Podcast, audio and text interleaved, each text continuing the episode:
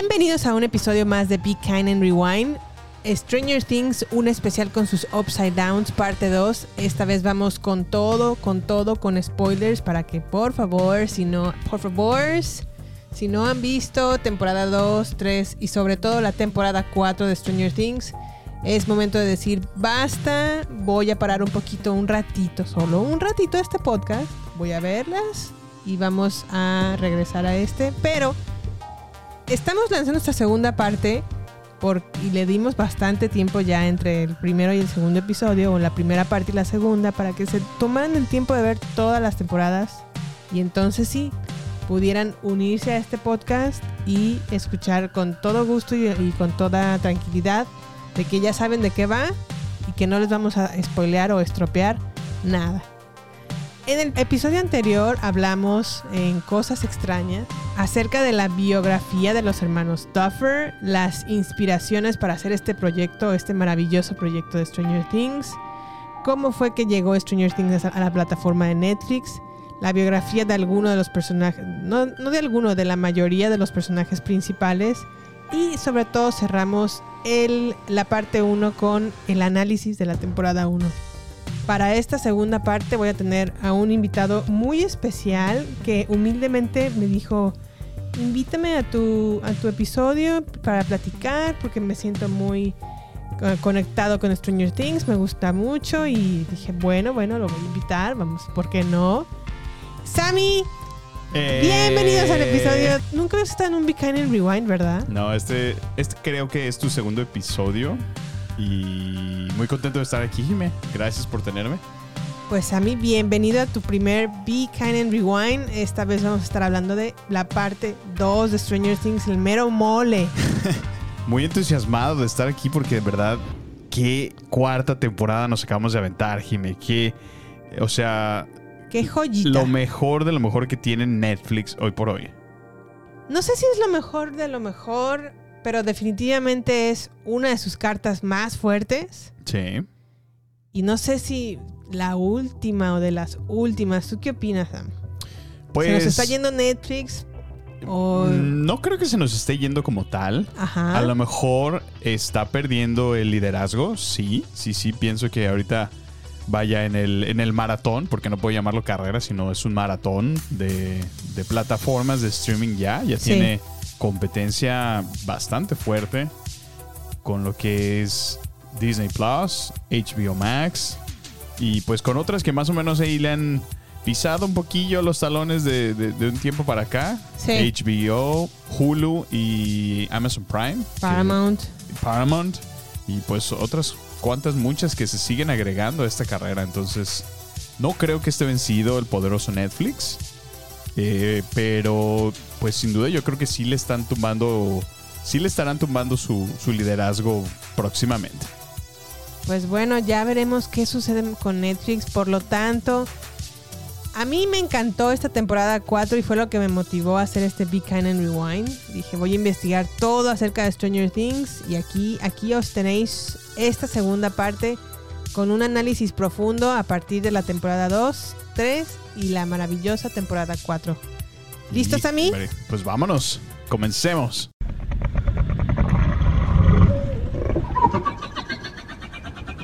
Comencemos entonces. Pues bueno, ya en, el- en la parte 1 hablamos sobre la temporada 1. La revisamos de pe a pa. Comenzaremos entonces con la temporada 2 que está ahora ubicada un año después de los eventos de la temporada 1. Es decir, en 1984. Sí. De las cosas que más podemos destacar de esta temporada 2 es que el personaje de Will toma mucho más relevancia, mucho más. De hecho, se puede ah, apreciar un poco más sus habilidades actorales. Joyce Byers, interpretado por Winona Ryder, encuentra el amor en Bob, que está interpretado por el maravilloso Sean Astin, el, buen Sam, Wise. Wise del Señor de los Anillos, el Sí, queridísimo. sí, sí. eh, Todo mundo necesitamos un Sam en nuestras vidas. ¿Qué sería? ¿Como un sidekick en El Señor de los Anillos? Pues sí, sí, sí. Realmente es su mano derecha, ¿no? el De- Robin del Batman en El Señor de los Anillos, ¿no? El Sam del Jimena en el baterías nucleares. Exactamente. Así era Bob- así es Bob en, en- bueno, no, así, es- así era Sam Wise en El Señor de los Anillos y ahora Bob interpreta al interés amoroso de Joyce Byers en esta segunda temporada. Por otro lado, pues ahí hay- un triangulillo amoroso entre Nancy Wheeler, Steve y Jonathan. En la Ah, temporada sí, 1 sí, Nancy sí. todavía seguía con Steve, pero se, se siente una cierta tensión, ¿verdad? Bueno, es que podemos ver como, como el, la evolución del personaje que tiene Steve, ¿no? De Se puede ver la evolución, sí, pero también se puede apreciar con más. Con, nos, dan, nos empiezan a dar toques de la tensión sexual, ah, no sé si sexual, pero la tensión amorosa que existe entre Nancy y Jonathan, ¿no crees? Sí, sí, sí, muy de acuerdo. Hasta que por fin pues ya se abren al amor, no se rinden ante él dicen, ya, tómame, basta, somos adultos. Sí, sí, sí. Bueno, No, y es que como que sí medio se veía venir, ¿no? De alguna manera como que el trauma que experimentan durante esta es. temporada realmente los, los hace de conectarse, ¿no? De una manera muy genuina y se entienden el uno al otro. Recuerden que uno de los hashtags más importantes que hubo en la temporada 1 fue hashtag Justice for Ba- Barb. sí, caray. Justicia para Barb. En esta temporada 2 se le da justicia apropiadamente a Barb. Recordemos que Nancy está como atormentada porque no puede revelar exactamente qué es lo que le sucede a su mejor amiga, aunque ella, ella lo sabe. Pero la atormenta el hecho de que al visitar a los padres de Nancy están pasando pues obviamente por un duelo, por una situación muy complicada, están contratando a un, a un investigador e invirtiendo todos sus ahorros para dar con el paradero de Barb, a pesar de que Nancy pues ya sabe su destino. Su destino, sí. Y eso como que la llena de, de culpa, la llena de remordimiento y eso en parte hace que se una un poco más con Jonathan y Sí. deje de lado a Steve, porque Steve está pues más preocupado por qué me van a decir mis papás, me van a regañar a mí en mi casa, cositas más banales de lo que realmente tiene la importancia de hacerle justicia a Barb, ¿no crees? No, y al mismo tiempo se ve como un poco egoísta, ¿no? Eh, Sí, claro. Steve. Sí, de- se preocupa por él nada más. Sí, o sea, sin, sin poner atención realmente qué es lo que está experimentando Nancy. eh, pues, como lo dices, o sea, él se, se preocupa por sí mismo y- lo que le va a pasar. Entonces, creo que ahí es donde la relación como que de una manera indirecta empieza a tornarse hacia un lado, ¿no? Como se empiezan a alejar. se empiezan a alejar exactamente. Y también en esta segunda temporada recibimos nuevos personajes. Es la primera temporada, o bueno, la primera ocasión en donde tenemos al, ma- al maravilloso Maxine, a la maravillosa Maxine interpretado por Sa- Sadie Sink. Maxine, pues bueno, es un personaje que poco a poco se ha convertido en un, un personaje importante y entrañable de, de esta. de este. ¿Qué será Pues de esta serie. Eh, De esta serie, exactamente. También recibimos a su hermano, Billy, interpretado por Dacre Montgomery, que, pues bueno, sabemos que Billy y Maxine no tienen una buena relación de hermanastros. Sí. Recibimos a otros personajes como lo fue Cali, que inter- fue interpretado por Lainea Bethelsem, que es la otra hermana o de Eleven supuestamente. Sí. Aunque podríamos completamente borrar ese episodio, vamos a platicarlo más adelante. Sin ningún problema, Cali aquí nunca existió, solamente salen un par de episodios y listo. También tenemos a personajes como eh, Bob Newby, que está interpretado por Sean Astin, como ya lo interpretamos, lo mencionamos, perdón, en el hace un momento, el interés amoroso de Winona Ryder. Está también el Dr. Sam Owens, que es Paul Reiser, Murray Bowman, que es Brett Galeman, y Priya, Priya Ferguson, perdón, interpretada por la maravillosa, eh, más bien, él, ella interpreta a la maravillosa Erika Sinclair, porque no puedes decir America sin decir Erika. ¿Cierto, Sam? Qué de estos nuevos personajes, mamona. ¿cuáles son tus favoritos? No, pues yo creo que, eh, como lo mencionas, Sadie Sink es una buena aparición. Como que, como que la dupla, ¿no? De, de hermanastros. Creo que es- es, una muy buena introducción para de un por sí un, un cast que ya era pues grande en número. Ya teníamos cinco niños eh, con algunos adolescentes y otros adultos. Entonces, para esta segunda temporada crece el cast. Creo que son excelentes aportes para la, para la serie. Y bueno, yo creo que son los que más me gustan. ¿Qué opinas del personaje de Billy? ¿Te gustó que eh, crees que fue un buen, buen casting Mm. o Me parece muy buen cast, la verdad que sí. Yo pues no, no lo conocía mucho el personaje, salvo la vez que lo vimos en, Go, go, Power en los Power Rangers. Rangers. sí, que, que justamente eh, present- ¿cómo se llama? Jason, ¿no? El, el líder de los Power Rangers. Sí, es el líder, ajá. Ajá. Pero fuera de eso, no, yo no lo conocía y creo que le hace de muy buen antagonista diagonal villano, ¿no? En esta temporada. Sí, la verdad, aunque creo que su fuerte, su fuerte es temporada 3, ¿no crees? Sí, pero apenas vamos para allá. Al menos en esta introducción Sí, es me muy gusta buena. mucho, sí. Pues representa el clásico eh, adolescente rebelde, ¿no? En tiempos, en tiempos muy rockeros, en tiempos metaleros, ¿no? Y, y creo que se, se mete muchísimo en su personaje, lo cual es muy apropiado para, para esa época. A mí me recordó, y no sé si a ti te pasó lo mismo, Ajá. un poco a el personaje de Billy a los mm, The Lost Boy o los muchachos Ándale, perdidos. sí, sí, sí. Igualito está uno de ellos. Sí, hasta tiene no. como el mismo corte y Es que lo que te se digo es- parecido sí, y así. Era como el estilo, ¿no? De esos años. Sí, exactamente. Creo que se inspiraron en esos personajes Ajá. para hacer eh, la vestimenta y el peinado de Billy en esta segunda temporada. No, y la verdad es que se, como, como lo mencionaba, se adentra tanto en su personaje que pues sí se la crees, la verdad. Aunque hubo una parte de Billy, a mí no me gusta mucho su personaje, pues por la, lo, lo que representa, ¿no? Es el antagonista, es el Sí. grosero, es el ag- agresivo, es muy violento también, es muy violento hacia su hermanastra. Sí, la trata horrible. Pero una parte donde sí me divirtió lo que hizo fue en su. ¿Qué será? Como relación o interacción más bien con la mamá de, de Mike. Ah, sí, sí.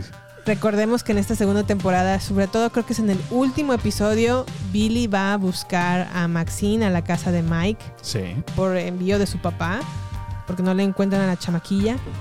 La perdida. Anda perdidona, la, la va a buscar Billy y hay una escena como de seducción con la mamá de Mike, ¿no crees? Sam? Pues más que seducción, como que le tira primero el perro, ¿no? Como que le. el perro. Como ¿Le que. avienta uno o qué? Sí, como que realmente eh, se expresa, pues como. Como halagándola, ¿no? A la mamá. Como- Sí, le, primero le dice así como, ay, pensé que eras la hermana La de hermana. Mike. Ay, no pero la- bien- no bien su mamá". oportuno es Sí, lo que- claro, claro.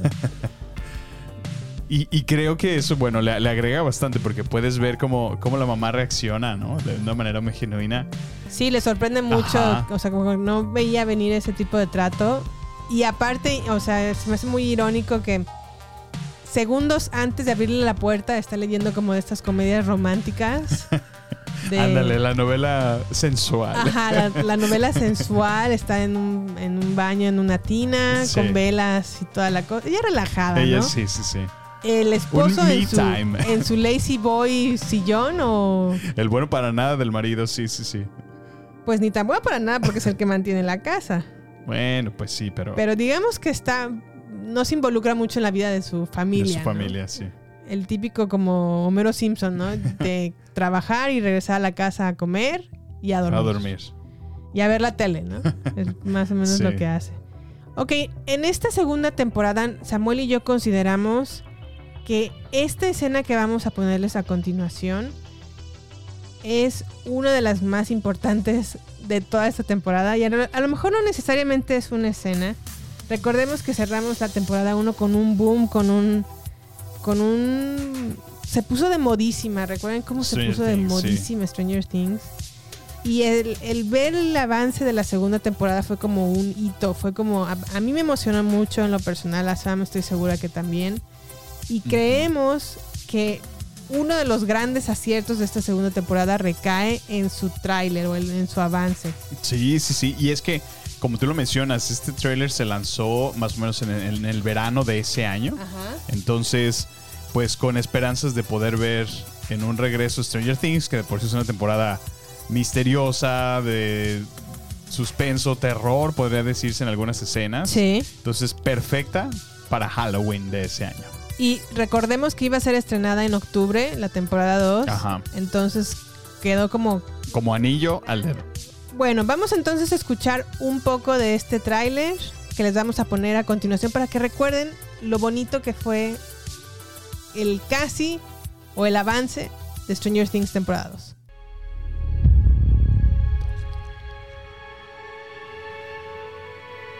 nothing's gonna go back to the way that it was. Not really. I saw something.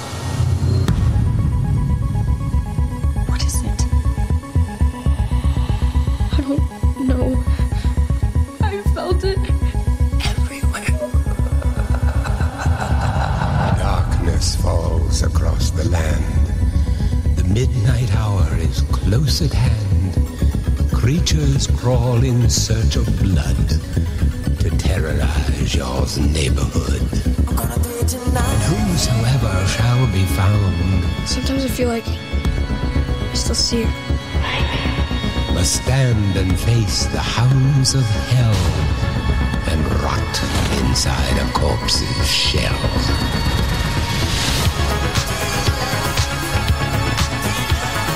Whatever is happening is spreading from this place. What does it want? Not me. Everyone else.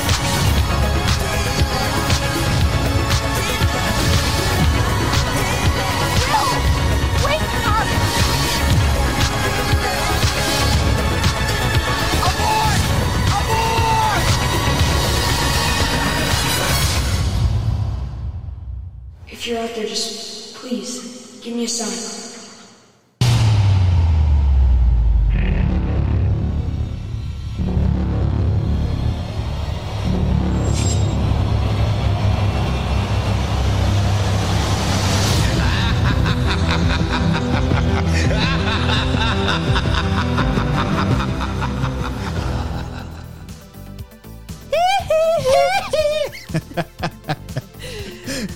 Pues bueno, este fue el avance de la segunda temporada de Stranger Things. A nosotros nos entusiasmó muchísimo. Sí, no, no, no, no, estaba yo encantado ya. Me acuerdo que para la segunda temporada invitamos a unos amigos a ver la segunda temporada. Nos lamentamos en pues en lo que duró.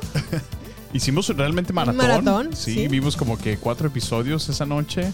Se quedaron a dormir. Sí. Despertamos, tuvimos el desayuno y le seguimos, Le seguimos con hasta que acabamos. Sí, fue, fueron buenos un, un tiempos. momento que atesoramos mucho con nuestros amigos. Sí, la verdad nos la pasamos muy bien. Sin embargo, cuando vimos esta segunda temporada, no sé si a lo mejor nos afectó haberlo visto de manera maratónica. Sí, sí, Que nos sí. quedamos con un sabor de está bien, pero no estuvo tan buena, ¿no? ¿Sabes? Como la primera, sí, sí, sí. Y es que es, es difícil no comparar, ¿no? O sea, como la primera emoción que te causó, la primera temporada que es wow. Y yo creo que no solamente a nosotros, sino literal a todo el mundo. Sí, Porque fue solo, fue, fue un exitazo de la televisión, ¿no? sí. Y creo que el regresar a esta temporada, como lo dice Jime, fue como, ah, pues estuvo padre, pero no sé. Sin embargo, eh, creo que después de que ya hemos, le hemos dado tiempo, que salió temporada 3 y que ya había pasado tiempo y volvimos a regresar a verla, creo que después de todo no es una tan mala segunda temporada, ¿no crees? No, no es tan mala la segunda temporada. Aunque hicimos el experimento de omitir el fatídico episodio 7 de la otra hermana. Y no, lo, lo omitimos por completo y no alteró Sí. en lo absoluto la historia. De hecho, ustedes se lo pueden saltar y no causa mayor, mayor conflicto. Sin embargo, creo que su personaje, bueno, eso lo vamos a hablar más adelante, pero es una de mis teorías, Sí. va a regresar. Pues bueno, ya lo platicaremos enseguida. Pero sí, bueno, en esta segunda temporada, Eleven regresa de, del Upside Down. Sí. Es oculta bastante tiempo en una cabaña por Hopper. Hasta que Eleven se desespera y, y va a buscar a su madre. ¿Qué más? Los, los chamacos están también pues eh, en, en su siguiente año de la, de la escuela. En el caso de Dustin se encuentra con un pequeño Demagorgon chiquito. Que creo que es el mismo que avienta Will al final de la De la- última temporada. Sí, porque como que vomita una babosa, ¿no? Lo que parece ser. Ajá. Y, y justo así lo encuentra, ¿no? Sale como de del caño y luego en la basura. Sí, es- lo encuentra en la basura La basura. y lo atrapa con su atrapa como un hizo como una de los cazafantasmas que atrapan a los fantasmas, pues, ahí, de mete al, dema- al Demagorgon Y lo llama D'Artagnan y lo pone como en su jaula o en su... Pero cabe resaltar que no es un Demogorgon, es un Demodog. Sí, pero obviamente más adelante se va a convertir en un Demogorgon. No, es un Demodog. Acuérdate que los Demodogs son Es una fase, entonces. Es una fase. ajá. Oh, ya veo. Yo pensé que era. No, no, Eran- no, comienzan eran su como propia tipo especie. ah, renacuajos y luego ya se convierten en Demodogs y luego ya más adelante van Maduran, van- van Demogorgon. madurando hasta que se convierten en Demo. Órale, eso es interesante. Yo pensé que eran su propia especie, como la hay ahora ya los Demobats en la cuarta temporada. Pero bueno, interesante. Así es. Una de las escenas más tristes que nos topamos en el episodio 2, perdón, en la temporada 2, es el laboratorio de Hawkins, pues obviamente está siendo destruido porque no puede soportar tanto los, la cantidad excesiva de Demodogs Que invaden realmente. el que lugar. invaden el, el laboratorio. Sí. Recordemos que aquí Will pues ya está poseído por The Mind Flyer y al rescatar a Will o al sacar a Will del laboratorio pues conlleva a que haya muchos sacrificios, pero uno de estos sacrificios fue lamentablemente de Bob, el interés amoroso de Winona Ryder. Vamos a estar escuchando entonces esta escena un pequeño momento. Va a ser en el episodio 8 que se llama The Mind Flyer. Y vamos a recordarla un poquito. You got a pretty clear shot to the front door. Okay. You can do this, okay? You're, you're almost home free, all right, Bob?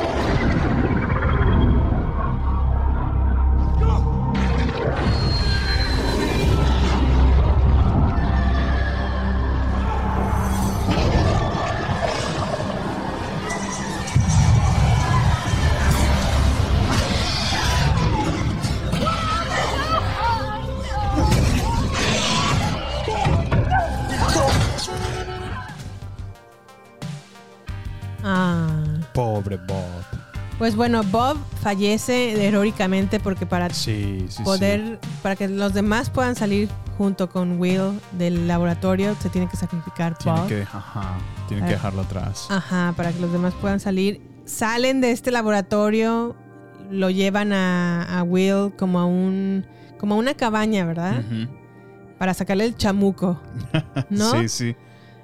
que es en realidad Es el Mind Flyer. El Mind Flyer, Ajá. exactamente. La manera en la que le pueden sacar este, este chamuco, como digo yo, es por medio del calor, porque al Mind Flyer no le gusta el calor y tienen que subir como mucho la temperatura, al mismo tiempo de que Eleven y Hopper están tratando de cerrar el, el gate en el laboratorio por un lado y por el otro. Los chicos, Steve, Dustin, Lucas, Maxine, bajan por medio del hoyo que se hizo en un sembradío Al Upside Down y los incendian un poco, ¿no? Sí, lo que pasa es que como que se dan cuenta que, que toda la entidad está conectada, ¿verdad? Ajá, Que es, que es como una sola mente que controla todo. así es. Pero bueno, en, en ese momento descubren que, que al atacar a los Demo Dogs, que son, están obviamente controlados por el mismo Man Flyer, al mismo tiempo lo están afectando a él. Entonces, todos, ajá. Entonces encienden todo ese eh, pues bloque de túneles que, que ha desarrollado para tratar de controlar la ciudad Sí. y causan pues mucho daño, ¿no? A este, a este villano. Y afortunadamente Eleven logra cerrar por segunda ocasión la, el La gate puerta, o la puerta sí. de al Upside Down eh, en, en el laboratorio de Hawkins, Salvando otra vez. salvando nuevamente el día. Aquí ya Eleven empieza a desdibujarse un poquito porque pues realmente su personaje no sale de hacer lo mismo, ¿no? En parte. Y bueno, alguna de las ah, escenas que también consideramos que tiene una mención honorífica es la fiesta de graduación y el paso al Upside Down. Recordamos que la temporada cierra con la fiesta de graduación de los niños, en donde ya Lucas y Max empiezan formalmente como una relación de novios, Will y Eleven, que ya oficialmente ha sido adoptada por Hopper y tiene un nuevo nombre que se llama Jane Hopper. Jane Hopper. También forma parte de esta graduación, va a la graduación con Will.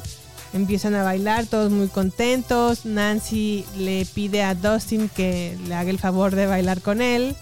Sí. Y cierra al ritmo de, de Every Breath You Take de The Police. Ajá. ¿Qué, qué canción. Qué canción. Sí, la verdad está muy muy padre esa escena. Y al mismo tiempo la cámara va girando en una vuelta de, de 180 grados para Ujú. ubicarlos o ubicar la misma escuela en el Upside Down. Sí, sí, sí. con la misma toma para darnos a entender que esto va a seguir. Sí, que, sí, como que no, no se ha, que esto no se ha acabado. no se ha acabado, sí. Pero qué padre escena es la que describes, porque puedes, puedes verlos todavía muy contentos, todos bailando en el, al ritmo de la canción. Sí. Y, con- y como lo mencionas, se va lentamente girando completamente la cámara, Ajá. que te da el efecto exacto donde ya conocemos que el Upside Down es, es el mismo lugar, solamente es como un reflejo, ¿no? Así Del es. mundo que conocemos tal cual. Y se ve padrísimo. Sí, se ve muy Sí, padre sí. como a lo mejor eh, el final está como final feliz, pero nos está dando la pauta de ahorita rían y disfruten, pero No se ha acabado. esto no se ha acabado. Esto lo Sí. pueden encontrar en el último episodio que se llama The Gate, que está evaluado en IMDB con un 9.3. A mí, Samuel, no sé tú qué opinas. El MVP de esta temporada se me hace que son la nueva dupla que formaron Steve Harrington y Dustin. ¿Tú qué piensas? Sí, creo que me gustó mucho cómo ya tomaron de que el hecho de que Steve, eh, pues después de los errores que cometió con Nancy, de alguna manera como que se redime. Sí, y- empieza a darse cuenta que el- la vida es en serio, Ajá, que no es el jugatarreo que, sí, sí, sí. que proyecta en la temporada 1. Y al mismo tiempo se la hace como de babysitter, ¿no? Como de niñero. Y Sí, cuida, mismo se cuida a los así. niños bastante bien. Entonces, esa crea esa relación de alguna manera inesperada y que no veíamos nadie venir Ajá. con Dustin. Con Dustin. A mí me gusta porque le da como consejos de cómo peinarse, Sí. cómo hablarle a las chicas. Porque aquí Dustin pues ya están creciendo y empieza a interesarse también por chicas y no, no sabe cómo conectar con Sí. ellas y recibe de- del el mismísimo Steve Harrington, el más popular y guapo y, y querido El de esa cool kid. escuela, esos consejos para hacerlo. Sí. También creo que hace un buen trabajo como un babysitter, aunque lamentablemente también recibe una segunda paliza por segunda ocasión o segunda temporada, porque en la primera lo golpea Jonathan Byers. Sí, se pelean. Empiezan a tener un- ajá, una riña, gana obviamente Jonathan y lo deja muy mal golpeado en esta primera temporada. Y en la segunda recibe una buena Otra. tunda de, por parte de Billy, ¿no crees? Sí. Sí, sí, aunque Pobre ya no tan merecida, no es pero. buen Rocky. Pero sí, la verdad que sí le, le tocaron sus buenos catorrazos, vamos a decir. Digámoslo de esta manera. ¿Quién crees tú o, o cuál, qué personaje fue el que menos te agradó? Es como, oh, este es insoportable. Pues precisamente Billy, yo creo. Sí, Billy, ¿verdad? Es, es como. Vamos a ponerlo en palabras de Jimena, inmamable. Sí, la verdad es que se, se- se porta muy mal este muchacho. Sí. Y no, no. A mí no me gusta muy para nada cómo trata a Max. Mm, No me gusta tampoco que sea un bully. Sí. Eh, no me gusta tampoco que seduzca a la mamá de Mike. y tampoco, bueno, aquí empezamos a ver como un poco los primeros tintes de cómo sufre de abuso físico Sí. por parte de su papá Billy. Y es que, bueno, yo, yo sí pensé que en algún momento iban a mostrar por qué es como es Porque Billy. es como Ajá. es exactamente, sí. Y sí, de alguna manera como que muestran a lo mejor un poco lo obvio, ¿no? Tiene, Sí. tiene su propio conflicto y sus propios problemas. Y la razón por la cual a lo mejor trata de esa manera a Max es obviamente porque él está recibiendo el mismo trato. Así es. Aquí otra ah, personaje que consideramos tiene una mención honorífica es la hermana de Lucas, Priya Ferguson, bueno, Erika Sinclair, interpretada por Priya Ferguson, que ya empezamos a ver cómo ah, le echa como bullying y carrilla a su hermano, ¿no? Sí, es, eh, hacen como una buena, una buena relación de, de Sí. hermanos. Y creo que, bueno, es, es natural la química que tiene. Y la chiquilla aporta muchísimo con, con sus detalles, pero con un asterisco, porque más, más adelante en temporadas siguientes eh, se convierte un poco fastidiosa. En excesivo. Pero en este está perfecto Sí, es porque muy se ve muy poco y lo que interactúa es realmente divertido. Divertido, sí. ¿Qué más? Pues bueno, sentimos que a lo mejor ya esta temporada 2 se comienza a desdibujar por una mala ejecución entre la historia de Eleven y su otra hermana. Creo que eso fue un gran desacierto. No es, no es, no es porque a lo mejor hubiera estado mal la dupla, sino a lo mejor la historia no la fue que como... nos quisieron contar, así sí, no es. fue como, fue como muy obvia y muy irrelevante, creo yo, para la trama. Pues sí, como. No sé, como que hubo muchos momentos donde. Muy ilógicos, ¿no? O sea, de repente se desaparece y ahora resulta que el primer camión que toma la deja casualmente en la puerta de. de. Ah, no, eso fue con la mamá, ¿verdad? Sí, va a buscar A Eleven a... Está en la cabaña. Sí. Y en la cabaña casualmente encuentra un montón de expedientes de su mamá. y eso la lleva a tomar un tráiler como si fuera un Uber. Así, pero el primero que pasa, ¿no? La carretera. Ajá. Y la deja en la puerta de la casa de su mamá. Eso se me hizo súper ilógico. Sí, sí, porque sí. eso, eso, eso es lo que empieza a pasar flojo. con la con Stranger Things. Tiene bastantes inconsistencias en su narración.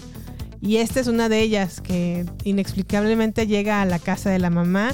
Como si ir a una niña en un tráiler con un extraño no fuera peligroso, pero bueno.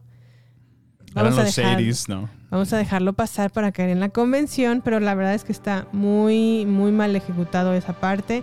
Creo que una de las partes que sí fue buena fue la gran actuación que tuvo Noah Schnapp en su exorcismo cuando le están sacando el, el chamuquillo con el calor, que es el Mind Flyer a, Ah, sí, sí. y que por Muy tiempos realista, actúa como villano porque está Sí. ah, poses- pos- bueno, tiene la Poseído. poseí- poseído exactamente por gracias por esa palabra por el mind flyer al grado de no reconocer ni a su propia madre no Claro. también vemos a los demo dogs que ya es como Eh. una alteración del, del, del- del Demagorgon y bueno también como lo dije hace un momento a Dustin le toca cuidar a uno al cual le pone Dart al que después se arrepiente de haberlo hecho porque se da cuenta de lo que realmente es y ahí es cuando empieza a tomar una iniciativa o a hacerse la relación entre Dustin y Steve porque le pide ayuda para deshacerse de este de este cachorro, ¿no? Pues sí, es que. Y a mí lo que me encanta es que, bueno, sabemos que todos son un montón de ñoños, ¿no? Pero yo creo que de todos, Dustin es el, es el más nerd. O sea, en verdad que.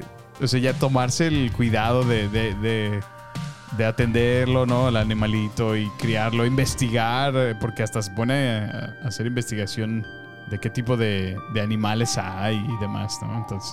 Pues creo que, de hecho, Dustin es un personaje muy importante por eso mismo, por, por su investigación. aporte y su conocimiento. Ajá, porque Sí, muy de acuerdo.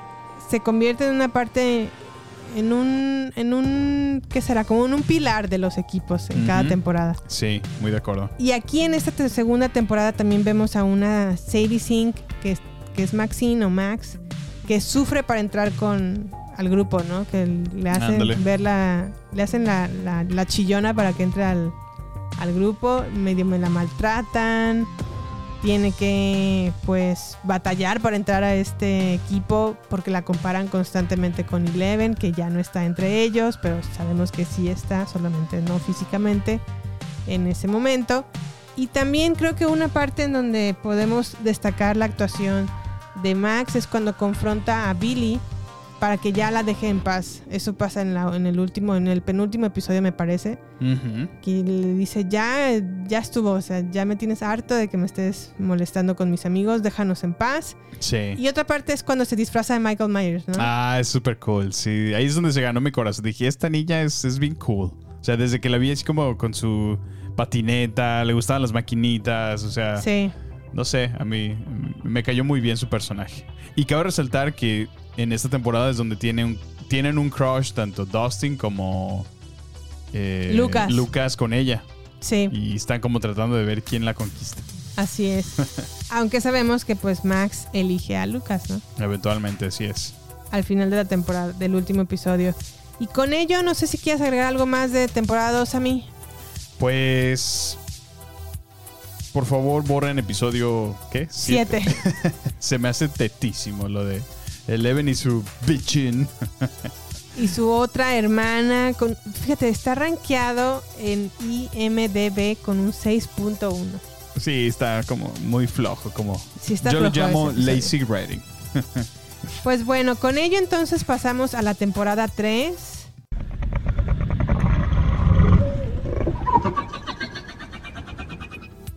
Eh, pues bueno, aquí la temporada 3 se ubica en verano, en un verano peligroso, muy peligroso como diría Alejandra Guzmán. Eh, aquí ya han pasado desde los eventos de la temporada 1, que fue en el 83, aquí ubicamos el tiempo en el 85, pero los niños ya han crecido muchísimo. Pues en dos años ya mutaron. Pero bueno, sabemos que no son dos años porque entre la temporada 3 y la 1 pasaron como cuatro. Mutaron. Comenzamos, bueno, destacamos de esta tercera temporada, pues bueno, el hecho de que Max y Lucas ya son novios, pero como que Lucas no, no tiene como em, este sentido de ser como caballeroso o at- atento con su novia. En una escena podemos ver que hace mucho calor porque es verano y se toma todo el agua de una cantimplora y no le da ni un traguito a su novia. Bueno, es que también cuando eres niño, como que no, no empiezas a tomar en cuenta esos detalles, ¿no? Del, del ser caballeroso, del. El, el separar en que es tu amiga y en que ahora ya es tu novia. Creo yo, creo Sí. que dejémoslo así. Pero bueno, por otro lado, Mike y, y Leven pues ya están formalizados en su relación. Están todo el tiempo smooshing around, como dicen aquí, Besuqueándose. besuqueándose en, en- en cada uno de los episodios que interactúan. Están Sí. Mushi mushi. Y lo que, lo que vuelve loco a Hopper, ¿no? Porque ahora ya, pues, él sabe lo que conlleva eso eventualmente, entonces le y tiene la desespera. responsabilidad de Eleven y dice, Pues, de ok, cuidarla". tengo que cuidar a esta chamaquita que está beso, que- beso y beso con su nuevo novio. Sí, caray. Otro personaje central, creo, en la temporada 3, Sam, el mall o el centro comercial que abren en Hawkins, se Sí. convierte en un personaje más, ¿no? ¿Por qué personaje? Pues un location, ¿no? Más bien. No, Pero es muy importante ese, ese mall para muchas cosas. Es como el, el centro de, Sí. de, de esta temporada. Claro. La locación ¿no? más importante de esta Ujú. temporada. Y también dentro de este mall se ubica una base ul- ultra secreta rusa, ¿no? Sí. En la parte de abajo. Que es como que lo, lo que también dices de esta temporada. Ah, o sea, ahora resulta que hay un completo desarrollado. Porque no es cualquier laboratorio. O sea, lo ves y, y claramente ese laboratorio estuvo. Estuvo creado como muchísimos años antes de que existiera ese mod. Bueno, yo lo que traté de interpretar de eso fue, obviamente hay una guerra fría entre Rusia y Estados Unidos. Ah, sí, sí, sí. Si hay un laboratorio en Hawkins que está destinado a, hacer pruebas para poder espiar a los rusos, los Mm. rusos también pudieron haber creado una base militar para espiar a los americanos en su mismo Supongo. territorio. Acuérdate que también hacen como un trato con el gobernador Sí, sí, sí. para hacer ese mall y dentro de ese mall pudieran hacer la, la base. ¿no? La base, sí. Vamos a caer en la convención de que Vaya, sí, sí, sí. Y aparte también ahí encontramos el nuevo trabajo de Steve en Scoops Ahoy. Ahoy. Ahoy. Oye, y sus, y sus uniformes, ¿no? Como de marineritos. Que nos presenta justamente a otro de los mejores personajes, a Robin, Así interpretado es. por Maya Hawk. Ahí podemos también ver el- un nuevo personaje. Maya Hawk o Robin trabaja junto con Steven Scoops Ahoy. que es como una nevera, ¿no? O Sí, una heladería. Unas nieves. unas es. nieves llamadas Scoops Ahoy. También eh, podemos ver cómo se ubica en un verano, en el verano, podemos eh, ver que ahora Bill, el hermano de Max, trabaja en una alberca como Billy. Billy, perdón, el hermano de Max trabaja en una alberca como salvavidas, podría ser, salvaguardas. No, salvavidas, Un ¿no? salvavidas, sí. sí, sí, sí. Es de Sí, los que cuidan como. salvaguardas, pues no están en la costa. Sí, ¿verdad? Este. Baywatch. that. es como el que cuida la alberca para que nadie se nos vaya a ahogar. Ahogar, y si eso sucede, pues bueno, entra Billy al, al rescate. Eh, ¿Qué más? Eh, Nancy está trabajando como reportera junto con Jonathan en un trabajo como de verano en el periódico sí. local. ¿Qué más? Em, Billy es reclutado también para, por, para hacer un ejército por el Mind Flyer. Que sabemos no- que no es necesariamente el Mind Flyer, pero él es el que lo secuestra. Ujú.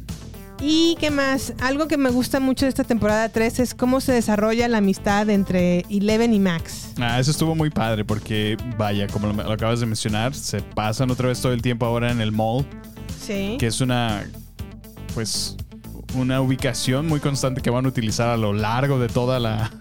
Yo creo que han de haber construido ese, ese mall Sí, sí, para sí. esto, ¿verdad? Está de hecho en, en en Atlanta Ajá. Y no solamente salió en esta temporada 3 de Stranger Things, sino también fue parte muy importante en Wonder Woman 84. Ah, mira, es el mismo mall. Es el mismo Órale, mall. mira. Curioso fact.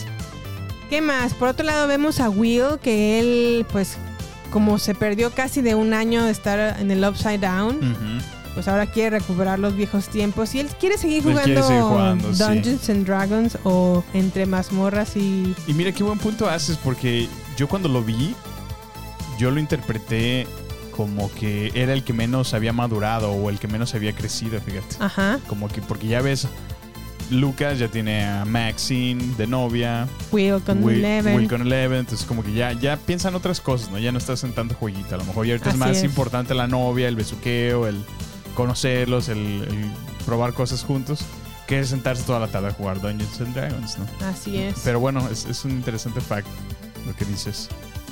Seguramente quería recuperar el tiempo que pues, él perdió cuando estuvo solo. Exact- Exacto, y, y él quiere como seguir jugando y que todo sea como a lo mejor lo vimos en la temporada 1. Ajá. Ya no es el caso.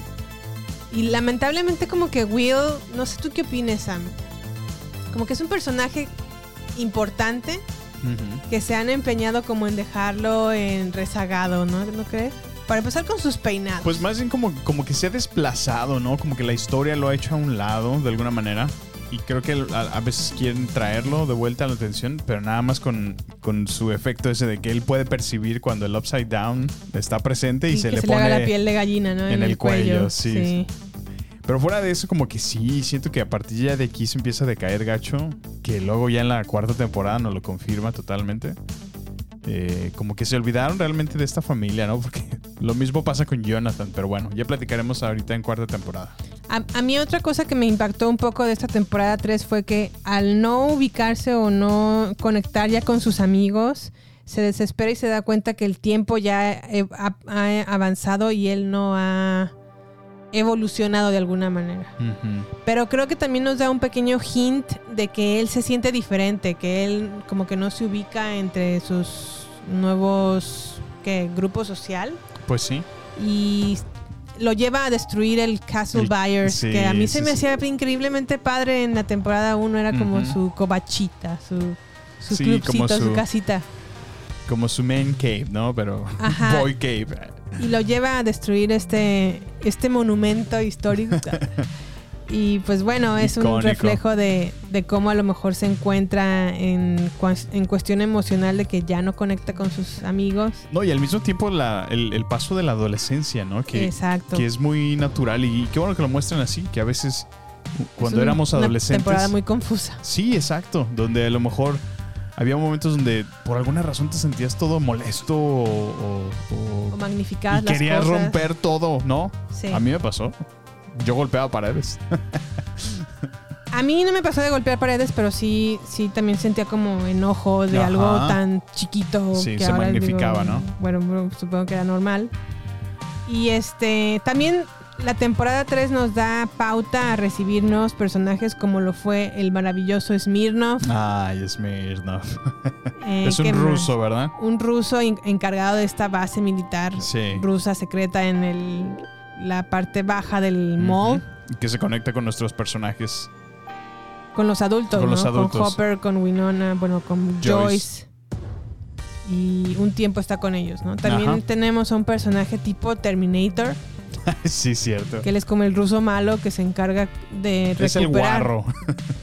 Su misión era recuperar a Smirnov como fuera, Sí. como fuera lugar. Porque ¿no? ahora se está refugiando con, con Hopper. Con Hopper. Sí. También, pues bueno, ya lo mencionamos, recibimos a Robin, que es Maya Hawk, trabajando en Scoops Ahoy. ¿Y quién es Maya Hawk? Jimmy? Maya Hawk es la hija que tuvieron la maravillosa Uma Thurman y el maravilloso Ethan Hawke. Y qué, qué legado, ¿no? Pues no más, ¿no? Así Nada como, pues más. nada más. Sí, híjole, tiene, tiene eh, zapatos grandes que llenar. Y la verdad lo hace zapatos muy grandes. Zapatos muy grandes. Eso, eh, perdón, es una pequeña referencia a un episodio de Los De Simpsons. los Simpsons. Que quien sabe de Los Simpsons lo ubicó, ¿no? Déjalo ahí. Bueno, y también tenemos a un nuevo personaje que es Cary Elves, que interpreta al mayor, ma- el, pues el alcalde Larry Klein. A él lo podemos recordar porque sale en Saw, el juego macabro, en la parte 1, en la Ah. primera película. ¿Es el que se corta el pie al final? Ese Ah, es Cary mira. Elves. No lo Aquí reconocí hace de, aquí. de corrupto gobernator. Mira. Y otra cosa que podemos destacar de esta tercera temporada es que mientras todo el a lo largo de toda la temporada 3 nos hicieron creer que Steve y Maya, perdón, Steve y Robin iba iban a quedar o iban a formar una nueva Ah, pareja, Sí, cierto. pues resulta que no, porque a Robin siempre le ha gustado una chica que Una chica de una banda, ¿no? no una chica que andaba atrás de Steve. Ah, sí, cierto. Y ahí se revela pues que Robin es gay. Es que sí, sí. Lo cual me gustó mucho que le dieran ese giro porque no, Y en toda la temporada no, ajá, no, Sí, te lo, sí, no sí. lo ves venir y en toda la temporada como que te dan el hint de que Stevie y Robin van a formar una nueva pareja y, Sí. y ¡zas! No, y es que se ve que, que realmente la amistad es, es genuina, Es ¿no? genuina, Ajá. sí. Y, pero al menos Steve como que, pues también puedes verlo, ¿no? De que a lo mejor se siente frustrado porque pues él está acostumbrado, él es el galán, él de alguna manera las chicas lo buscan mucho, pero empieza a ver que otras personas ya de su edad están haciendo Sí. otras cosas, ¿no? Ya de alguna manera han madurado un poquito, tienen mejores trabajos, tienen mejores... Digo, todavía siguen estudiando, por supuesto, pero como que él trata de encontrarse. Así es. Y sí creo que el personaje de Steve también va creciendo y evolucionando Sí. y esta revelación de Robin lo hace todavía crecer y hacerse una mejor persona. ¿no? Sí, porque la apoya completamente. Así es. Creemos que la mejor escena de esta temporada 3 es cuando Max e Eleven Max y Eleven. Ajá. Se van como de compras, afianzando así como su amistad. Vamos a escuchar un pequeño pedacito de esta escena.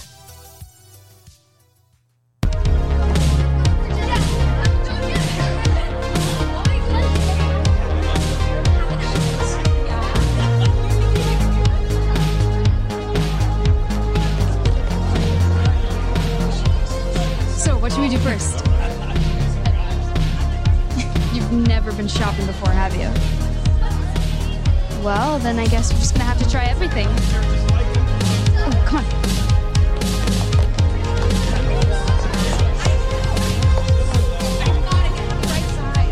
I just, I don't understand what we're looking for. Something pretty and shiny that says I'm sorry. Wait, so something that literally says I'm sorry? No!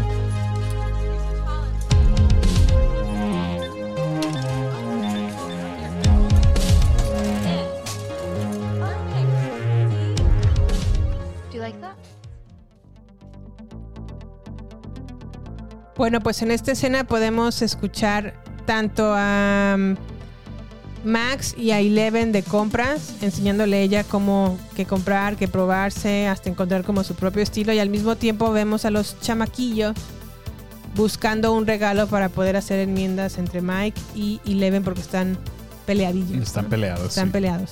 También consideramos que la escena obviamente más triste de esta tercera temporada es la historia y cómo heroicamente también Billy muere en esta tercera temporada para salvar a Eleven. Eleven ve una, bueno, se apropia o se mete en su mente y ve por completo su historia. Específicamente lo, lo viven en la playa porque es el recuerdo más bonito que tiene Billy de su mamá. Y les vamos a poner un pequeño pedazo, un pequeño trozo de esta historia.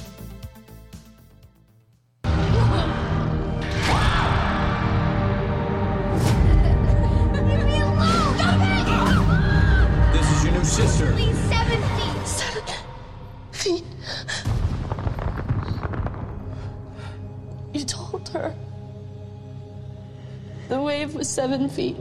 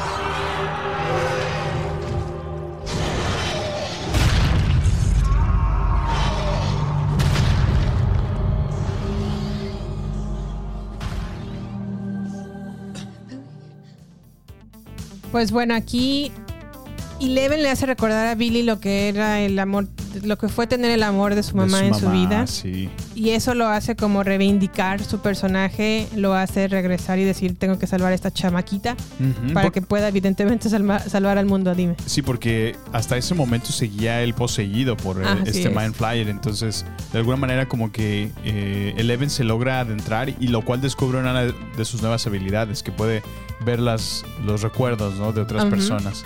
Y de alguna manera es lo que al final, en sus últimos momentos de vida, logra traerlo de vuelta, hacerlo consciente de, de- de quién fue. Sí. De alguna manera termina salvando la vida de Eleven. Sí, creo, y creo que esto pues obviamente lo convierte, según nosotros, en el personaje más importante de la temporada del MVP Se convierte en el MVP, sin duda. por Así es. salvar a Eleven. Dentro de las menciones honoríficas tenemos a Dustin y a su novia, Susie. Bueno, ellos se avientan un dueto para que... Ah, de hecho, Susie re- resulta también ser como la segunda parte más importante de esta temporada, porque si no hubiera sido porque ella no Ah, suelta sí. ese código, Sí, no se pueden no, adentrar a la base de Es muy rusa. cierto, sí, sí, sí. Y se avientan como un pequeño musical porque Dusty Bun necesita cantarle a Susie Poo una canción que les muy vamos a poner a continuación. Solo un cachito. Turn around. Look at what you see in her face. The mirror of your dreams.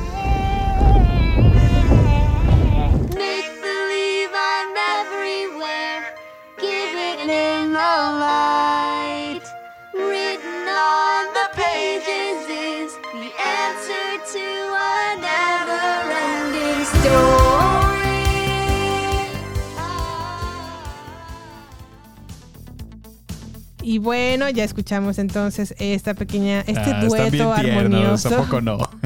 Sí, esta es una parte tierna de la temporada 3. Creo que aquí los insoportables de esta temporada, ¿tú qué opinas, Sam? Para mí fueron Hopper, que se la pasó como gritoneando toda la temporada en, en hombre ataque de, en, en ataque de nerviosismo o de histeria. Mike también, que siempre es Mike como muy grosero en todas sus temporadas. Y ya empiezan a, abu- a abusar un poquito del personaje de Erika Sinclair, ¿no crees? Con sus Just the Facts. Just the facts. Todo el tiempo, sí, sí, sí. Pues mira, en Hopper lo puedo entender. Por, ¿Por qué? Por todo lo Así que le hace Hopper pasar. en la 1. No por eso, pero ahora ya tampoco tenía una adolescente cachonda en casa, ¿no? Entonces. Pues sí, pero también medio maltrata a Joyce a lo largo de su historia. ¿A Joyce? ¿En Sí, qué como que todo el tiempo está Joyce, Joyce. Ah, pero es que eso sí siento que contribuye un poco a justo esa tensión sexual que se está desarrollando entre ellos dos. Pues sí, sí, pues, pero no sé, a mí su personaje creo que lo, lo, me le bajaban el sueldo, como dicen por ahí, porque sí no me gustó para nada su, su, El sueldo. su arco narrativo, no, su historia, pues. Sí. No me gustó tampoco que fuera excesivamente celoso de Eleven y sobre todo no me gustó que es un adulto que casi- hasta tenía una carta de cómo hablarle a Eleven Mm, y no- ni eso puede expresar. Ujú. Ok, sí, sí, sí. No sé, creo que el personaje, como lo mencioné hace un momento, con mención honorífica es Susie porque manda el código para que puedan entrar a esta base militar después de cantar junto con Dustin. Ujú. Esta temporada 3 evidentemente tiene mucho más presupuesto que la anterior y que Mm, sí, sí, la primera, duda. evidentemente. Pero, pero, pero, pero. Creo que aquí, y, y ya revisitándola, notamos eso, ¿no, Sam? Que a lo mejor la tercera temporada no es tan... Es la peor, creo. A lo mejor tiene tres. el mayor de los presupuestos que cualquiera de las dos anteriores, pero no significa que tiene la mejor historia y la, Así manera, y la narrativa. Entonces, que ahora sí, como, como lo mencionamos al principio, cuando volvimos en nuestro, ¿cómo llamarlo? En nuestro binge watch Sí. para ponernos al día y ver, estar listos para la cuarta temporada, eh, nos pareció mucho mejor la segunda temporada que la tercera. Sí, caray. Sí. Irónicamente. Am- aparte, otra cosa que yo noté de esta temporada 3 es que ¿no sentiste que abusaron tanto de la nostalgia que hasta la- como que te la vomitan? Tan solo la escena del mall dije, Pues- no man, o sea, es demasiada, demasiado uso de nostalgia, o sea. Fíjate que sí, o sea, lo veo necesario, digo, para lo que querían contarte, pero sí, supongo que a lo mejor sí, sí abusan de muchos de, de esos hechos. Sí. Eh, como que te la, te la avientan, ¿no? O sea, te, te forzan la nostalgia, sí. eh, Y- Muy a fuerzas. Sí, o sea, ya como que vomita nostalgia, o sea, ya es demasiado. Creo que también otro de los aciertos de esta, de esta temporada 3 son los efectos especiales. Muy de acuerdo, sí. Muy buenos efectos Sí, a, pesar que a lo mejor el monstruo no era lo más wow, estaba muy bien hecho, el, porque era, era como un monstruo de carne, ¿te acuerdas? Que iba matando a la gente y los, los convertía en una masa de carne y hueso prácticamente, que se movía ahí de manera independiente. Para poder, para que el Mind Flyer tomara una Toma forma una- física, Ajá, ¿no? exactamente, sí, sí, sí. Recordando que el Mind, Fly- Mind Flyer se, pues como que se asemeja como una arañota, ¿no? Gigante. Así es. Ajá. Otra cosa que yo también noté de esta tercera temporada es que a pesar de que se ubica dos años después de la primera temporada, se ven los, los niños ya mucho más grandes. Sí, pues sí. Ya están como perdiendo su gracia, ¿no? Ya dejan de ser como tiernos, ¿no? Como en la primera temporada. Pues sí, creo que eso es algo que te pegó más a ti que a mí. Porque, pues bueno, yo lo sigo viendo chamaquillos, pero, pero sí, sí, sin duda se ve el que está, que la pubertad les está pegando fuerte. Así es. Y otra cosa que no me gustó de esta tercera temporada fue la sexualización innecesaria de la mamá de Mike. Pobre Como la mami. ponen constantemente en la alberca, Sí, eso sí, muy las. ¿eh? tomas constantes que le hacen a su cuerpo se me hacen innecesarias. Aunque no, aunque si recuerdas o haces memoria, Jime, esos años sí eran así como medio, medio sensuales, ¿no? No recordarás. Sí, claro. Hasta los aeróbics que veías en la televisión eran como medio, con un toque muy acá, muy sensualón, ¿no? Sí, ¿Recuerdas? sí, sí. Pues es que recordemos que el- la pornografía empezó a tomar auge a finales de los 70 Fíjate. y en los 80 estaba el no, boom. pues el boom, exacto. de ese y, y, es, y fue tan fuerte esa moda de la pornografía que obviamente no iba a rebotar en el, en el, en el canal de televisión No, abierta, pues ¿no? sí, en los hogares más. Pero el cine y la televisión tomaron una diferente tonalidad Sí, muy y de se acuerdo. convirtieron como a, un, a una cuestión como más sexual. Sí, sí, sí. Y, y te digo, y, y le da ese toque como que siento que sí reflejan. Digo, el hecho ya de que Billy haya abordado así a la mamá de, de, ay señora, qué bien se ve Sí. usted, si, si te fijas. Y que la haya de, de alguna manera invitado a clases privadas para nadar, así como... En un hotel. Ajá, o sea, realmente sí, como le dices, muy sexualizado el asunto. Pues bueno, otra cosa que estamos viendo también en esta temporada 3 es el corte de cabello de Will. Espantoso Sí, nuevamente. caray. Por favor, justicia, hashtag Justice for Will. De hecho, es lo que estaba viendo en los memes, porque decía. Yo creo que más que el Mind Flyer, el villano de esta temporada es el, es el barber que le corta el cabello a, A Will, sí, qué bárbaro, Porque a lo largo de todas las temporadas, sí, que espanto. Ya, ya le deberían de haber cambiado. Pero bueno, recordarás lo mismo que pasó en Harry Potter, ¿no? Cómo está en las primeras dos temporadas Harry y ya en las, perdón, temporadas, en las primeras dos películas. Ajá. Y luego ya que no lo aguantas de por favor, háganle un corte de cabello a, este- estas greñas. ya. Híjole, pues sí. Tremendo ese corte de cabello de Will. Pero bueno, no sé si tengas algo más que agregar de esta temporada 3. Pues vamos a extrañar a Smirnoff. Vamos a extrañar a Smirnov, que pues lamentablemente Falleció. fallece en manos del Terminator. Pero fue bien tiernillo ese Smirnoff. A pesar que no sabía ni hablar inglés. Es que fue tierno y no, porque al inicio del bueno, primer era un episodio. villano, ¿no? Realmente. No era villano, pero era como una persona, como te, te lo retratan como una persona muy inteligente y como que está al mando del laboratorio ruso. Sí. Y luego en el episodio más, o los episodios subsecuentes, como que se nota que está nada más con su Slurpee Ajá. y como que actúa como un niño chiquito. No sé. Pues sí, es que para empezar no tiene el idioma, casi no sabe hablar inglés, entonces pues, No sé si los rusos no viven su, su, infan- su niñez, que cuando se encontró en la feria dijo, wow, qué, Ujú. qué lugar para ser feliz. No que, sé, y que tristemente se, se murió ahí. Pero, Pero bueno, así terminamos la temporada 3. Vamos a escuchar este aviso de redes sociales y regresamos con la maravillosa temporada 4.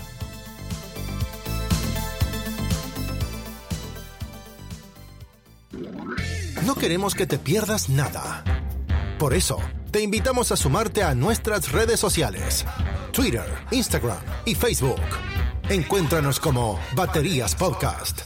Cine, series y mucho más solo con nosotros. Con Jimena Campos y Samuel López. Agéndalo. Nos encontramos en redes sociales. Baterías Podcast. Y la temporada 4 suena así.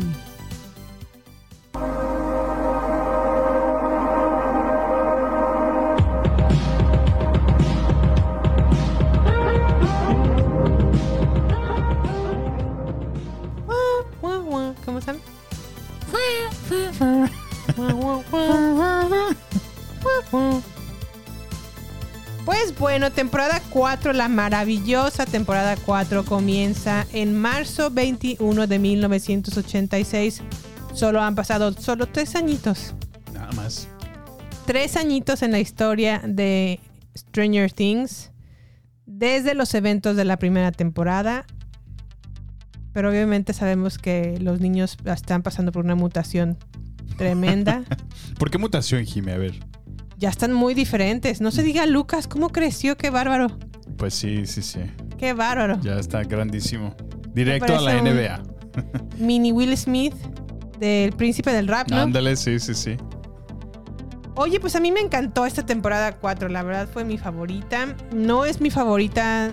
O sea, la mía, la mía, la mía, la mía es la primera. Sí. Pero después de la primera, la cuarta. La cuarta, ¿verdad? Sí, sí, sí. Es que no pudo.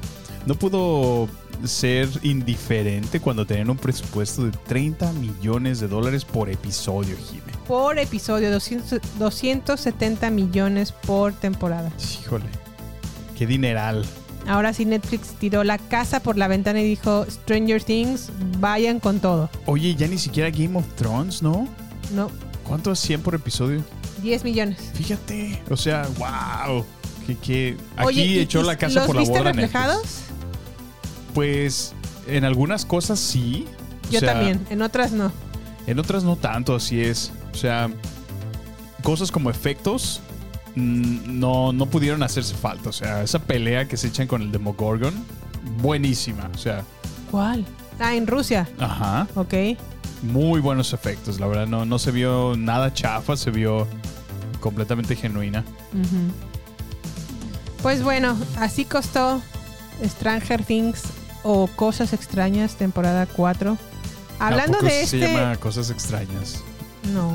Bueno, yo lo estoy traduciendo literal, pero no, no sé si. A lo mejor en España, gente de España, Bueno, por es que- favor, clarifíquenos cómo se llama Stranger Things allá en España, porque ustedes, sin ofender, pero luego me los me cambian, me ponen unos títulos muy, muy tremenducos. Como recordarás la famosa serie de Lost, ¿cómo lo llamaban, Jim? No sé, ¿cómo lo llamaban? ¿Desaparecidos? Desaparecidos. Pero eso era, era en Latinoamérica también. ¿Solamente en Latinoamérica? No sé si en España era desaparecidos, pero en Latinoamérica sí No, era. en Latinoamérica sí decía previamente desaparecidos. Previamente en desaparecidos. pues bueno, hablando de Running, Running Up That Hill de Kate Bush. Esta, esta película, ¿eh? esta canción nos habla acerca de la relación que tiene un hombre y una mujer y sus diferencias a lo largo de esta relación y cómo ella quiere hacer un pacto con Dios para cambiar de lugar y pueda ayudarlos a resolver sus diferencias, es decir, que ella se pueda poner en el lugar del hombre, el hombre en el lugar de la mujer, puedan hacer empatía y entonces hacer las paces y resolver sus diferencias en esta canción. Y obviamente para continuar queriéndose, ¿no? en ese entonces, en los 80s, eso era lo que así sonaba esta canción de Running Up That Hill, pero en temporada 4 suena muy diferente porque en verdad no hay Stranger Things temporada 4 sin, Sin esta Running canción, ¿verdad? Up That Hill. Un poquito más de audios a mí.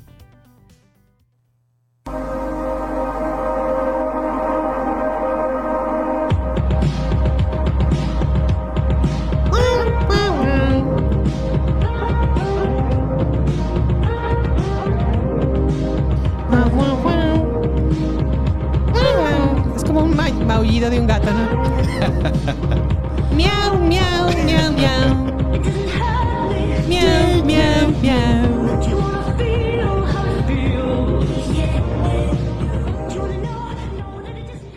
Bueno, pues Kate Bush, que es la cantante y autora de esta canción, tiene la total autoría, copyright y masters de su música y hasta julio de 2022 se ha ganado 2.3 millones de dólares en regalías por, este, Órale.